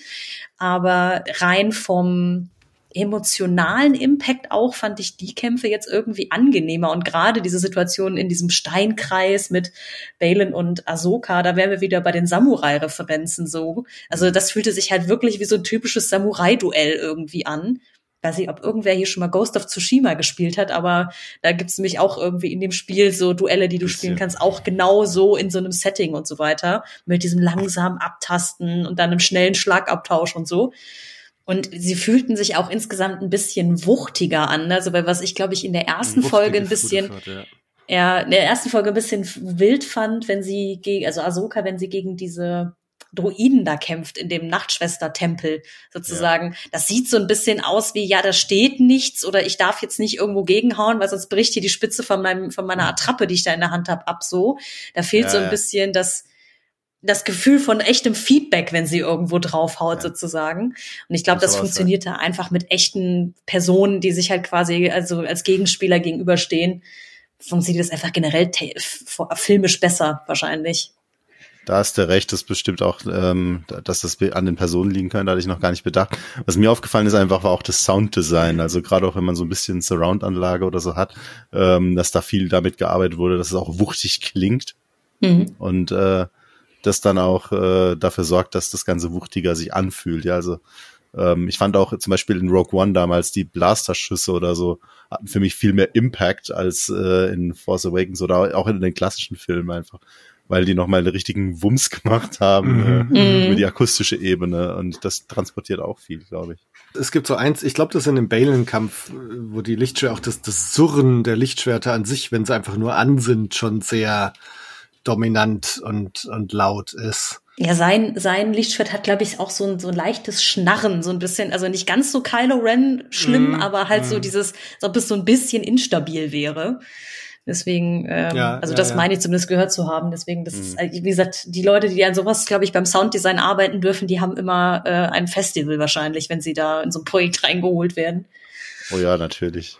Also. Skywalker Sound wissen auch, was sie tun. Also. Ja, und äh, also weil, weil wir jetzt die Kämpfe aus, aus den ersten beiden Folgen nochmal angesprochen haben, also ich mir ist zum Beispiel auch in dem ersten Kampf zwischen Shin und Sabine aufgefallen, dass es, da sind tatsächlich so ein paar Moves auch drin gewesen, wo es einfach, ne, wie wenn so Kinder mit Stöcken gegeneinander kämpfen, so ne, einfach so, du haust hier hin, ich hau da hin und man haut eigentlich nur ja. die Stöcke aneinander. Äh, so ähnlich kam mir so der ein oder andere Move da vor. Und das fand ich jetzt richtig geil. Also, dass hier das so ganz gezielte Schläge waren, also auch als Ahsoka dann Marok ausschaltet. Das ist ja, ne, ja. sie wartet, sie geht in Position, sie wartet und sie macht den einen Schlag. Und das der sitzt halt. Obi-Wan gegen Maul in Star Wars ja, Rebels. Ja, ja, ja, so, genau. Ja. Und auch sehr Samurai-mäßig. Ja. Also da ist so nix von wegen Stock an Stock schlagen, sondern ne, Hit to kill so und ja ja sie kann es halt wird scharf geschossen oder scharf geschlagen in dem Fall mhm. ja. ja.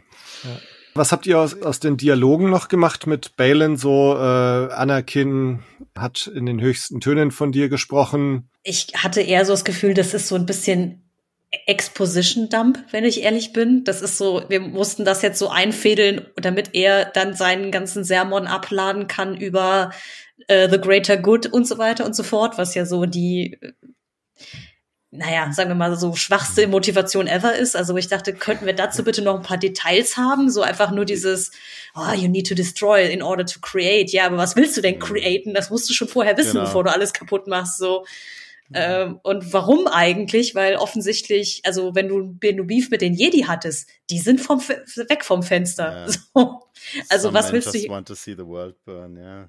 ja, ja, also dafür, dafür ist der Typ mir aber ein bisschen zu abgeklärt irgendwie stimmt, für ja. für so eine Ich bin Joker und ich will einfach nur alles abfackeln nee, oh Aktion. Gott, nee, okay, das das ist er nicht wirklich, nee. So, deswegen ähm. ist es halt wirklich, hey, gebt mir bitte ein bisschen mehr Hintergrund zu diesem Mann, was eigentlich seine Motivation ist, was der sich von davon verspricht, weil ich ehrlicherweise nicht glaube, dass es zwischen ihm und Morgan Elspeth so nett bleibt, wie es gerade ist. Glaube ich auch nicht. Ich ähm, nicht. Ja.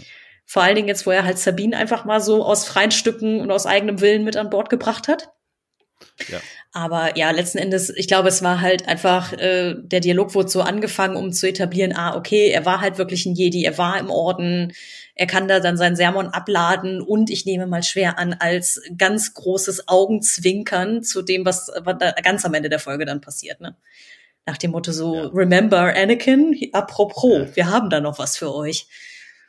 Das war zumindest das, was ich daraus gemacht habe. Ich weiß nicht, wie es für Florian war. Ja, ich denke auch, dass er noch ein bisschen was erklären muss. Vielleicht hat er ja Zeit auf dem Flug nach Peridia nochmal mit Sabine über seine Motivation zu reden, in einem Versuch, sie endgültig auf seine Seite zu ziehen oder irgendwie sowas, ja.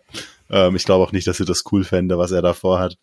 Ich fand's nur äh, lustig, dass, wenn ich so drüber nachdenke, dass der zweite Thrawn-Romantitel war, den, äh, der in der Folge gedroppt wurde, also Heir to the Empire und Greater Good. Das ist ein, äh, ein Kanonroman von Timothy Zahn über äh, Thrawns äh, junge Jahre bei den Chiss sozusagen, ja. Äh, ah, okay. Ja, einfach nur, das hat wahrscheinlich nichts mit irgendwas zu tun, aber es war, äh, fand ich äh, noch lustig zu beobachten einfach. Ja, äh, ja dann können wir jetzt echt noch Wetten recht. abschließen, ne? ob Dark Force Racing und Last ja. Command Outbound ja, Flight könnte auch noch vorkommen. Genau. Ja, die machen ja jetzt ja Outbound Flight mehr oder ja, weniger. Ne? Das also. war ja das extragalaktische Flugprojekt, für die, die es auf Deutsch gelesen haben. Äh, mhm. Ja, das ist ja literally das, was gerade passiert. Ja. äh, Wobei ich überlege gerade, äh, es gab ja noch, wie hießen denn noch mal die anderen zwei Vision of the Future und Spectre of the Past. Äh, Spectre ah, ja, genau. Past und Vision of the Future. Genau, Kann man auch ganz schön Spectre in so Pseudo Past, Genau, das, ja. das, das, passt auch sofort rein. Ja. The Empire is a Spectre of the Past. Und dann ja. Balin so, let me tell you my Vision of the Future. das Chaos ist perfekt. Ja, ja ich meine, war das nicht da auch so, dass es dann nicht in einer anderen Galaxis Throne vermutet wurde, sondern nur irgendwie den Unknown Regions oder irgendwie sowas? Aber letzten Endes war es ja auch ein sehr ähnlicher Aufhänger mit, er ist ähm, irgendwie, er wird vermutet, es, dass er zurückkommt und so, aber. Also der war tot, äh, definitiv. Mhm. Aber ähm, die Chiss hatten wohl noch irgendwelche Klone von ihm auf in irgendwelchen Tanks oder so. Oder zumindest einen, glaube ich. Ja, ja, ich kann mich, also ich muss gestehen, das ist jetzt auch schon zehn Jahre her oder so, seit ich die das letzte Mal gelesen habe. Aber ja. ähm, als ich die Prämisse für die Ahsoka-Serie irgendwie so mitbekommen hatte, war das dann so, okay, Moment, das habe ich doch irgendwie schon mal gelesen mit, er ist irgendwo verschollen und irgendwer will ihn wieder zurückbringen und so.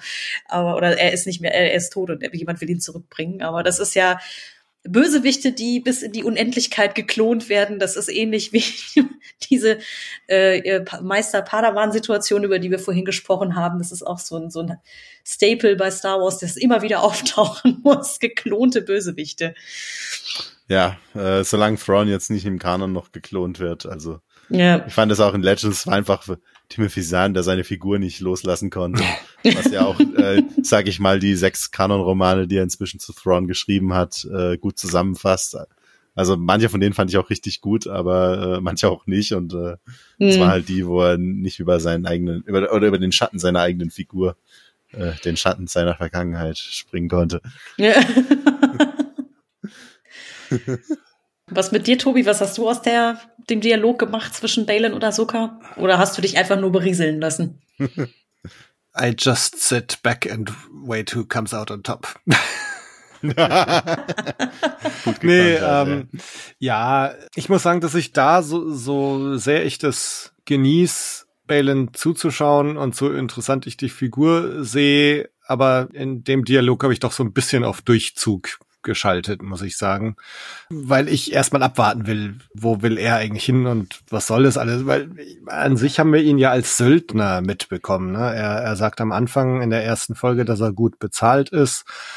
Ich glaube, die Figur war auch als Ex-Jedi, der jetzt als Söldner arbeitet, beschrieben. Ähm, und was Saber er jetzt auf einmal hire, wie in der Hohen Republik vielleicht. Mhm. Ja. Aber äh, genau, was er jetzt auf einmal da mit Greater Good und Destroy in order to rebuild und so vorhat oder warum er jetzt vielleicht auch an Thrawn glaubt, ne, was was Thrawn jetzt mhm. machen soll und was Balin dann davon hat. Ähm, also mal ja, sehen. Der, ich glaube, ja. Unthrawn glaubt es, glaube ich, äh, zu hoch gegriffen. Ich sehe den eher als ein Mittel zum Zweck oder mhm. so. Mhm. Also ich meine, zumindest. Er hatte ja, ja in, der, in der zweiten Folge noch irgendwie zur Shin gesagt, so na, Macht, äh, also für uns bedeutet es Macht. Ähm, mhm. Ja, dieser, dieser Dialog zwischen ihm und Ahsoka ist halt so ein Plattitüden-Festival irgendwie, ne? Der will ganz ja. viel großartig foreshadowen, aber sagen tut er eigentlich nix, so. Das ist, und auch dieser Kniff mit dem, ja, XY hat immer in höchsten Tönen von dir gesprochen und so. Es ist halt gefühlt, habe ich das schon tausendmal gehört, wenn Bösewicht und Hauptfigur das erste Mal ja. aufeinandertreffen und dann irgendwie etabliert werden muss, dass irgendwer irgendwen über 100 Ecken kennt. Ja. Bei Star Wars ja auch famously, sage ich mal, äh, Count Dooku, der Obi-Wan sagt, dass Qui-Gon große Stücke auf ihn gehalten hat. Ja. ja. Stimmt stimmt. Selbe, selbe Szene war quasi. Mhm. Aber interessant, dass ihr zum Beispiel auch bei dem Kampf zwischen Marok und Ahsoka an Rebels gedacht habt. Ich habe eher auch an Obi-Wan und Grievous gedacht, mit der ja dann mit seinen vier Schwertern rumfuchtelt und Obi-Wan dann so einmal mit zum Schlag dazwischen geht. Gut, Mhm. danach Ja, ja. ist es dann wieder typisch Episode 3 mit ganz viel Gefuchtel, aber vom Ding her. So uncivilized, ja. Ja. Ja, na dann bekommen wir noch den Hyperraumsprung. Das heißt, Endlich. das Mhm. Eye of Sion ist jetzt tatsächlich unterwegs in Und andere wird wahrscheinlich die Galaxien. Chimäre zurückbringen, nehme ich an. Also, Ja, ja, genau. Der, Warum sonst so einen riesigen Sternzerstörer der, Hyperraum genau, bauen? da ja. passt der Sternzerstörer wunderbar rein. Ja, und jetzt mal sehen. Also, also davon abgesehen, das fand ich schon auch ziemlich beeindruckend visuell, äh, Mhm. wie wie es da losfliegt und dann die X-Wings so ins Trudeln geraten und drei Dieses Holdo-Manöver sah schon gut aus. Ja. Ja. Ja. Wobei ich immer noch sage, das ist von äh, Heras Seite eine etwas fragwürdige Entscheidung, so einfach Ja, weiter ja. drauf zuzuhalten und einfach nach dem Motto, oh ja, der Hyperraumantrieb Ach, äh, wird engaged. So. Der, der, der fliegt doch. Der, der springt, der springt außen rum. Als Leser der Hohen Republik habe ich ganz andere Gedanken dabei gehabt. Ne? So die nächste Hyperraumkatastrophe schleppt irgendwelche Teile durch. Ja, das ist für welche Systeme, ja. Aber ja, Bringt Millionen um. ja. Ja, gut, das Ähm, war, ja. Aber ja, ich fand's äh, schön, dass die so diese Ästhetik dann auch noch mal mit The Last Jedi verknüpft haben, ne? Mhm. äh, mit diesen äh, Trümmerspuren, die sich dann so hinterherziehen. Ja, Aber ja. mil- militärisch war es eine selten dumme Entscheidung. Die hat es einfach für die, für die Vibes oder für die Ästhetik einfach gemacht. oh Mann. Ja, Ja. so. Und dann sind wir in der World Between Worlds. Vermutlich. Scheinbar, ja. Dahin, wo Ahsoka immer geht, wenn sie kurz vor dem Tod steht oder so. Ah, Okay, also ist das so ein Ding, das auch in Rebels schon etabliert wurde, weil ich war so, okay, Ja. ist sie jetzt irgendwie im Jenseits oder wo zum Teufel ist sie? In der World Between Worlds und das ist die beste Erklärung dafür, die du kriegen wirst. Tatsächlich. ähm, Okay, je, weil je genauer man versucht es zu definieren, desto schlechter wird's eigentlich. Ja. Okay, Tobi, willst du trotzdem versuchen? Also man, man kennt's aus, aus Rebels. Ezra ist da und, und Ezra rettet da auch Ahsoka. Ähm, vor also, Darth Vaders Lichtschwert. Genau. Er zieht sie quasi aus durch Zeit und Raum hinaus aus dem Duell mit Darth Vader und dann ist er halt weiterhin am Leben. mh, okay, Deswegen, also das das, ist ist so- so, Also es ist ja, so- Speichern-Bildschirm oder so, wenn du im Spiel auf Escape drückst quasi. Keine Ahnung. Okay, ja, ich, äh, ich weiß nicht, es erinnert mich so ein bisschen daran, es gibt ja auch einzelne Fantasy- oder Science-Fiction-Serien, in denen du ja so ein bisschen den, den Hintergrund hinter der Realität quasi hast, so, ne? Ich weiß gar nicht, ob ihr zum Beispiel mal Ja. hier Dirk Gently gesehen habt, da gibt es ja auch so eine Art, ja, Lehre hinter der Realität mehr oder weniger, wo alles ein bisschen abgefahren ist und so. Ich meine, ich habe mir irgendwie sowas in der Art gedacht, weil ich glaube auch in Clone Wars irgendwie gibt es ja so ein, zwei sehr weirde Folgen. Ich glaube auch, wo Yoda ja irgendwelche komischen außerkörperlichen Erfahrungen hat Ja, äh, dass ich dachte so, okay, also irgendwas gibt es da noch außerhalb von, okay, es gibt Tod und es gibt die quasi materielle Welt. Das Aber- Fegefeuer. Ja, sozusagen, aber halt äh, vor allen Dingen, wenn dann unser äh, Liebster, über den sich jetzt äh, das Internet quasi ergießt, äh, gut für Ja. Christensen, aber ne, dann Anakin auftaucht und dann, er sagt ja, glaube ich, äh, äh, ich habe dich hier noch nicht erwartet oder so. Dieses, dass ich Ja. dachte, okay, ist sie jetzt, Jenseits. ist sie jetzt weg? Also dieses, also ist sie jetzt tot? Weil, sagen wir mal so, als jemand, der zum Beispiel dann äh, nicht alles gesehen hat bei Rebels ähm, und dann Mhm. halt eher sowas wie halt die Hauptfilme kennt und mit den Dann Sequels die und so. Serie aber einen neuen Titel, ja. Äh, dieses, das ist halt, also, ne, wenn man auch an den Kampf zwischen Palpatine und ähm, Ray halt irgendwie denkt, dass es schon ja irgend so eine Art Zwischenexistenz Mhm. geben muss, wo ja auch die ganzen Jedi-Force-Ghosts zu Hause sind, so.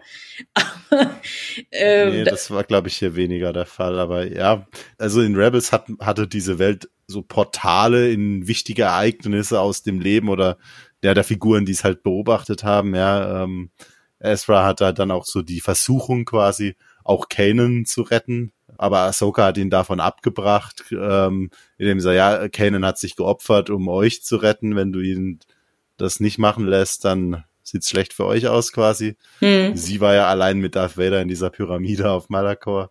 Äh, ja. Ja, es ist, sage ich mal, mein das Element von Rebels, das ich am wenigsten leiden kann. Äh, und ich bin sehr gespannt, wie die nächste Folge bei mir landet, sag ich mal.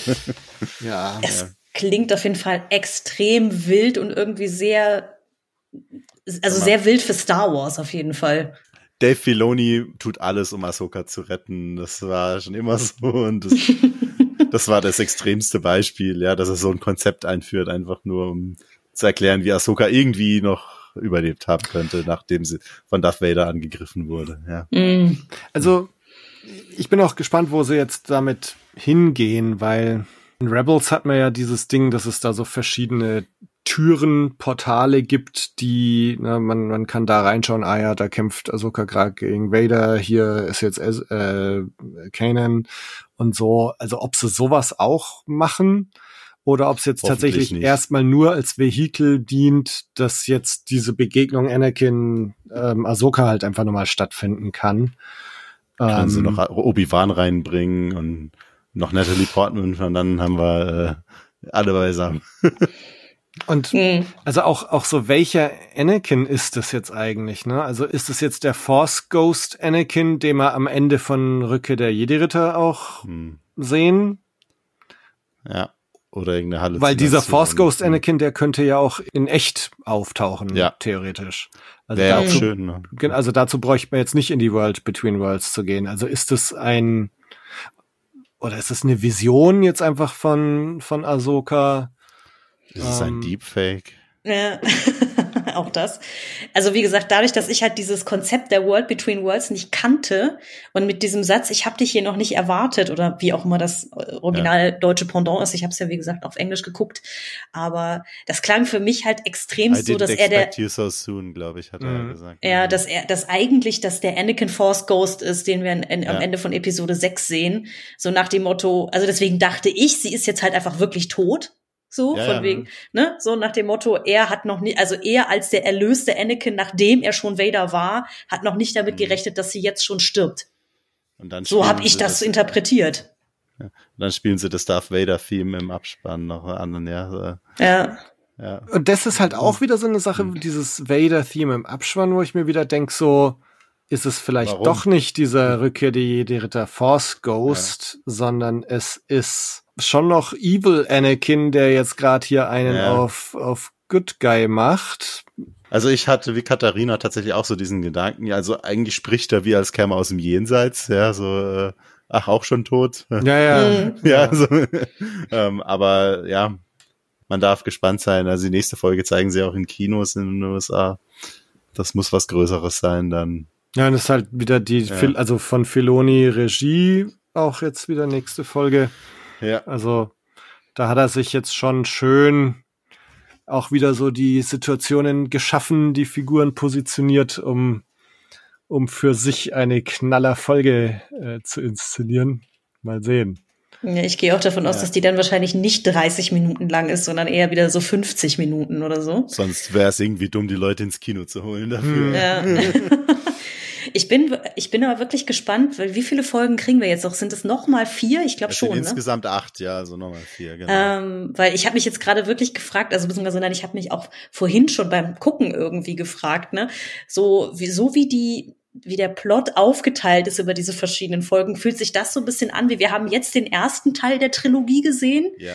Folge fünf bis acht werden dann Teil zwei und der Abschluss ist dann ein richtiger Film oder so. ja, ja, genau so denke ich auch, dass es kommt. So, weil die, äh, die, die Art, wie die Folgen geschrieben sind und so, und wie gesagt, auch gerade beim zweiten Mal schauen jetzt heute, die kannst du quasi so hintereinander weggucken.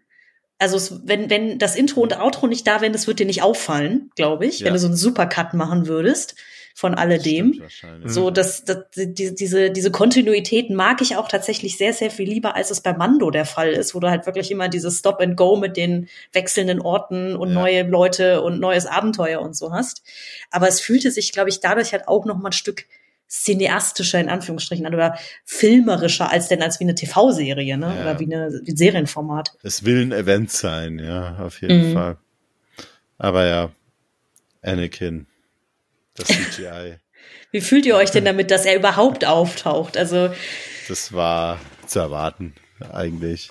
hm. Es wurde auch geleakt, dass es tut, aber äh, ohnehin äh, hätte, ja, also Rosario Dawson hat ja selber auf Instagram das mal geleakt oder so äh, aus Versehen in einem Kommentar, dass sie mit ihm irgendwie eine Szene hatte neulich oder so mit Hayden.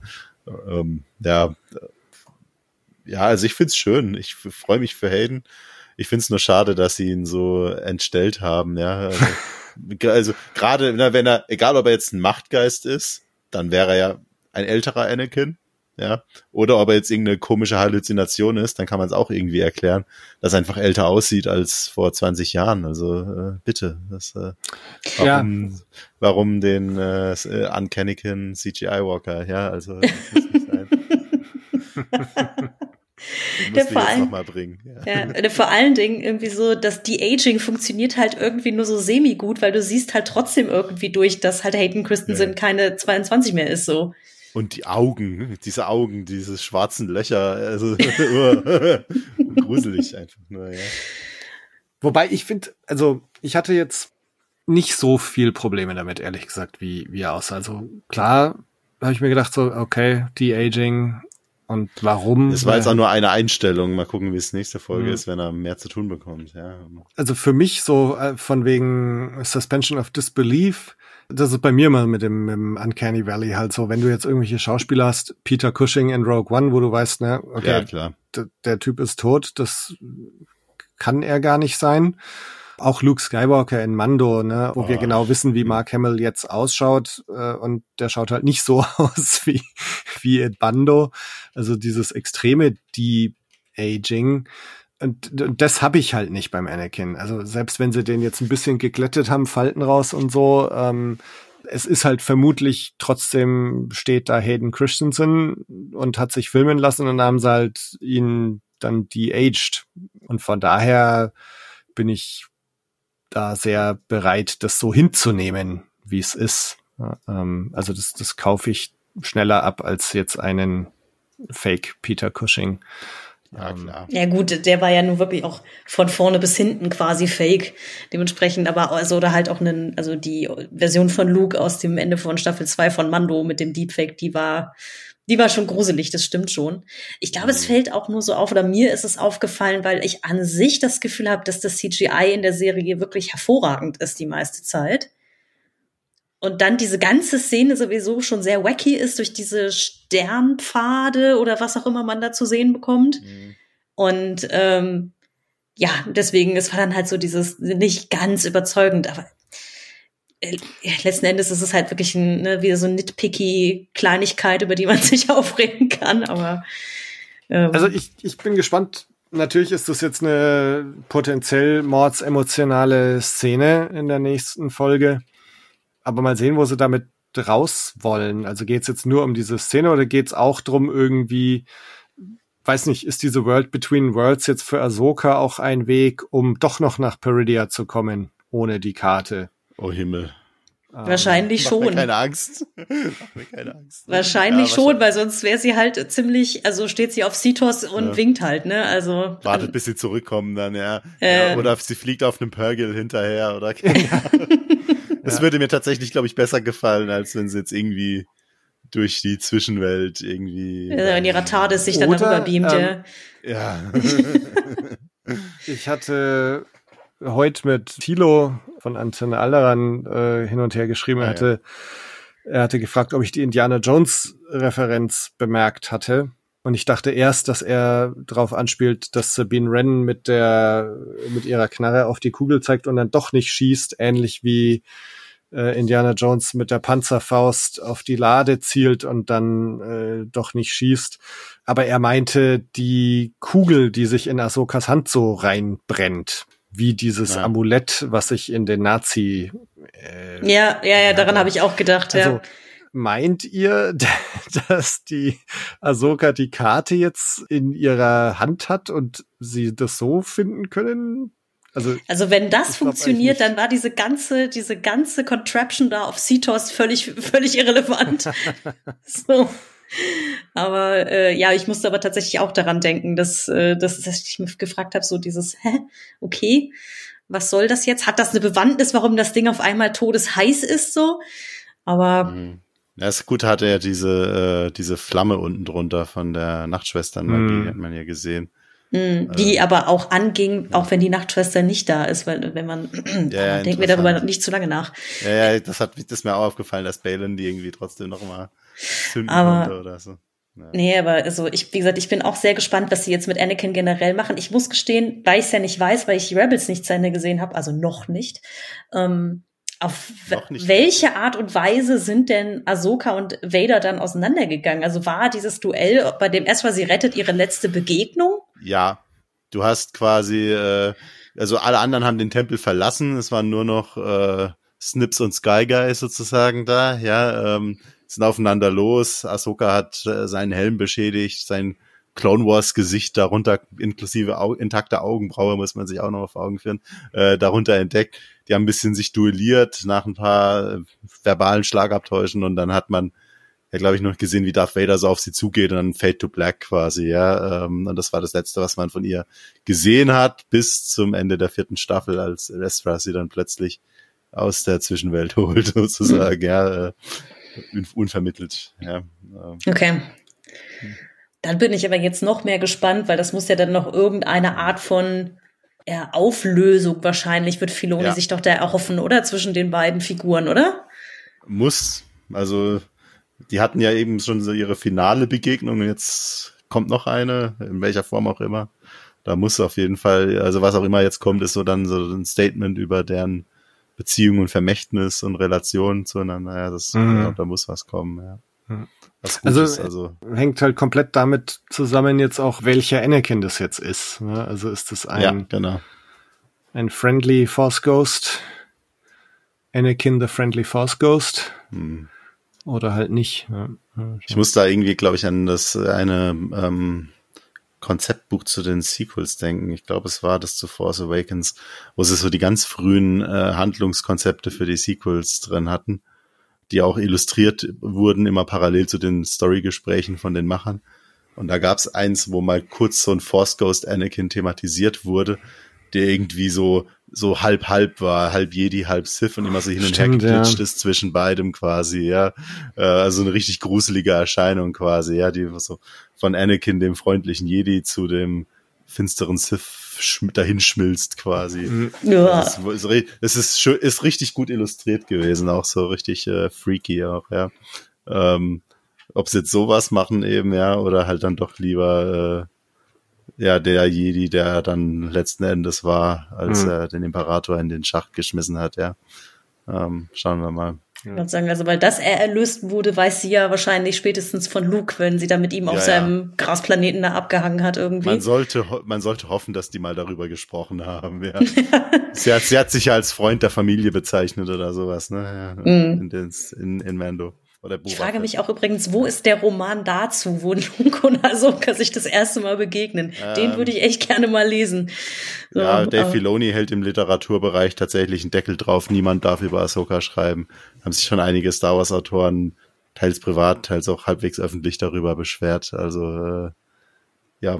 Ja, dann soll er sich selber mal an die Tastatur setzen. Soll er mal loslegen, der Ja, Gute. äh, tut er, ja. Und deswegen also gibt's ja sowas wie die Geschichten der Jedi, diese Kurzanimationen oder äh, jetzt die Serie. Er will nicht, dass irgendjemand diese Figur anfasst, bevor er fertig ist. Also das, er hat ja auch diesen Ahsoka-Roman, den es gab, schon wieder zur Hälfte überschrieben, quasi mit verschiedenen Onscreen-Geschichten. Also ja, ist vielleicht auch besser so, bis, bis er durch ist mit der Figur, sollte da Mhm. wirklich hier Hm. niemand mehr irgendwie Hand anlegen. Okay. Aber ja, klar, wäre schön, das irgendwann zu bekommen. Ja, gut. Wir werden sehen. Also nächste Woche kommen eventuell große Ereignisse auf uns zu. Das ist ja dann die von ihm geschrieben, sind sie ja sowieso alle, aber eben auch wieder von ihm inszeniert als Regisseur. Die einzige jetzt noch der verbleibenden vier Folgen, wo er Regie geführt hat.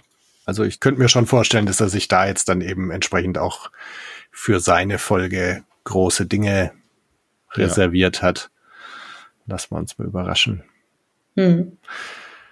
Und dann werden wir wissen, was jetzt mit möglicherweise Forced Ghost Anakin los ist. Ja, da reden wir dann in Ja. zwei Wochen drüber. Ja, dann danke ich euch recht herzlich. Ja, danke gleichfalls. Es war wieder wie immer ein schönes Gespräch. Ja, hab's auch äh, sehr genossen, mal wieder dabei gewesen zu sein.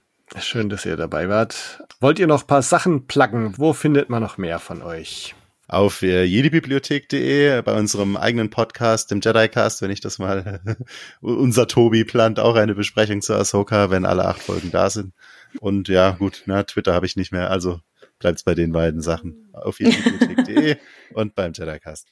Ja, bei dem, äh, bei der Twitter-Immigrierung mache ich quasi mit. Also mich findet man da auch nur noch extrem selten, aber ansonsten auf Instagram als Frau Jach privat dann oder unter Dunkelwunder, falls irgendwen interessiert, was ich selber im Bereich des Schreibens so tue. Im Zweifelsfall lese ich aber auch bei Tobi einfach bei Instagram ganz heimlich mit, was Leute so drunter schreiben unter seine Postings. Hm. So, dementsprechend kann man sich da gerne auch austauschen.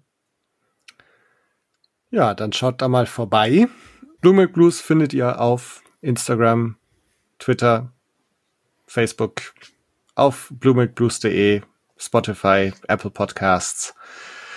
Wird uns freuen, da von euch zu hören. Lasst ein Abo da, eine Review, kommentiert, lasst von euch hören. Wird uns freuen. Wir machen hier in zwei Wochen weiter, dann über besagte Dave Filoni Folge und Folge 6. Wird uns freuen, wenn ihr wieder reinhört. Bis dahin. Ciao. Tschüss. Tschüss.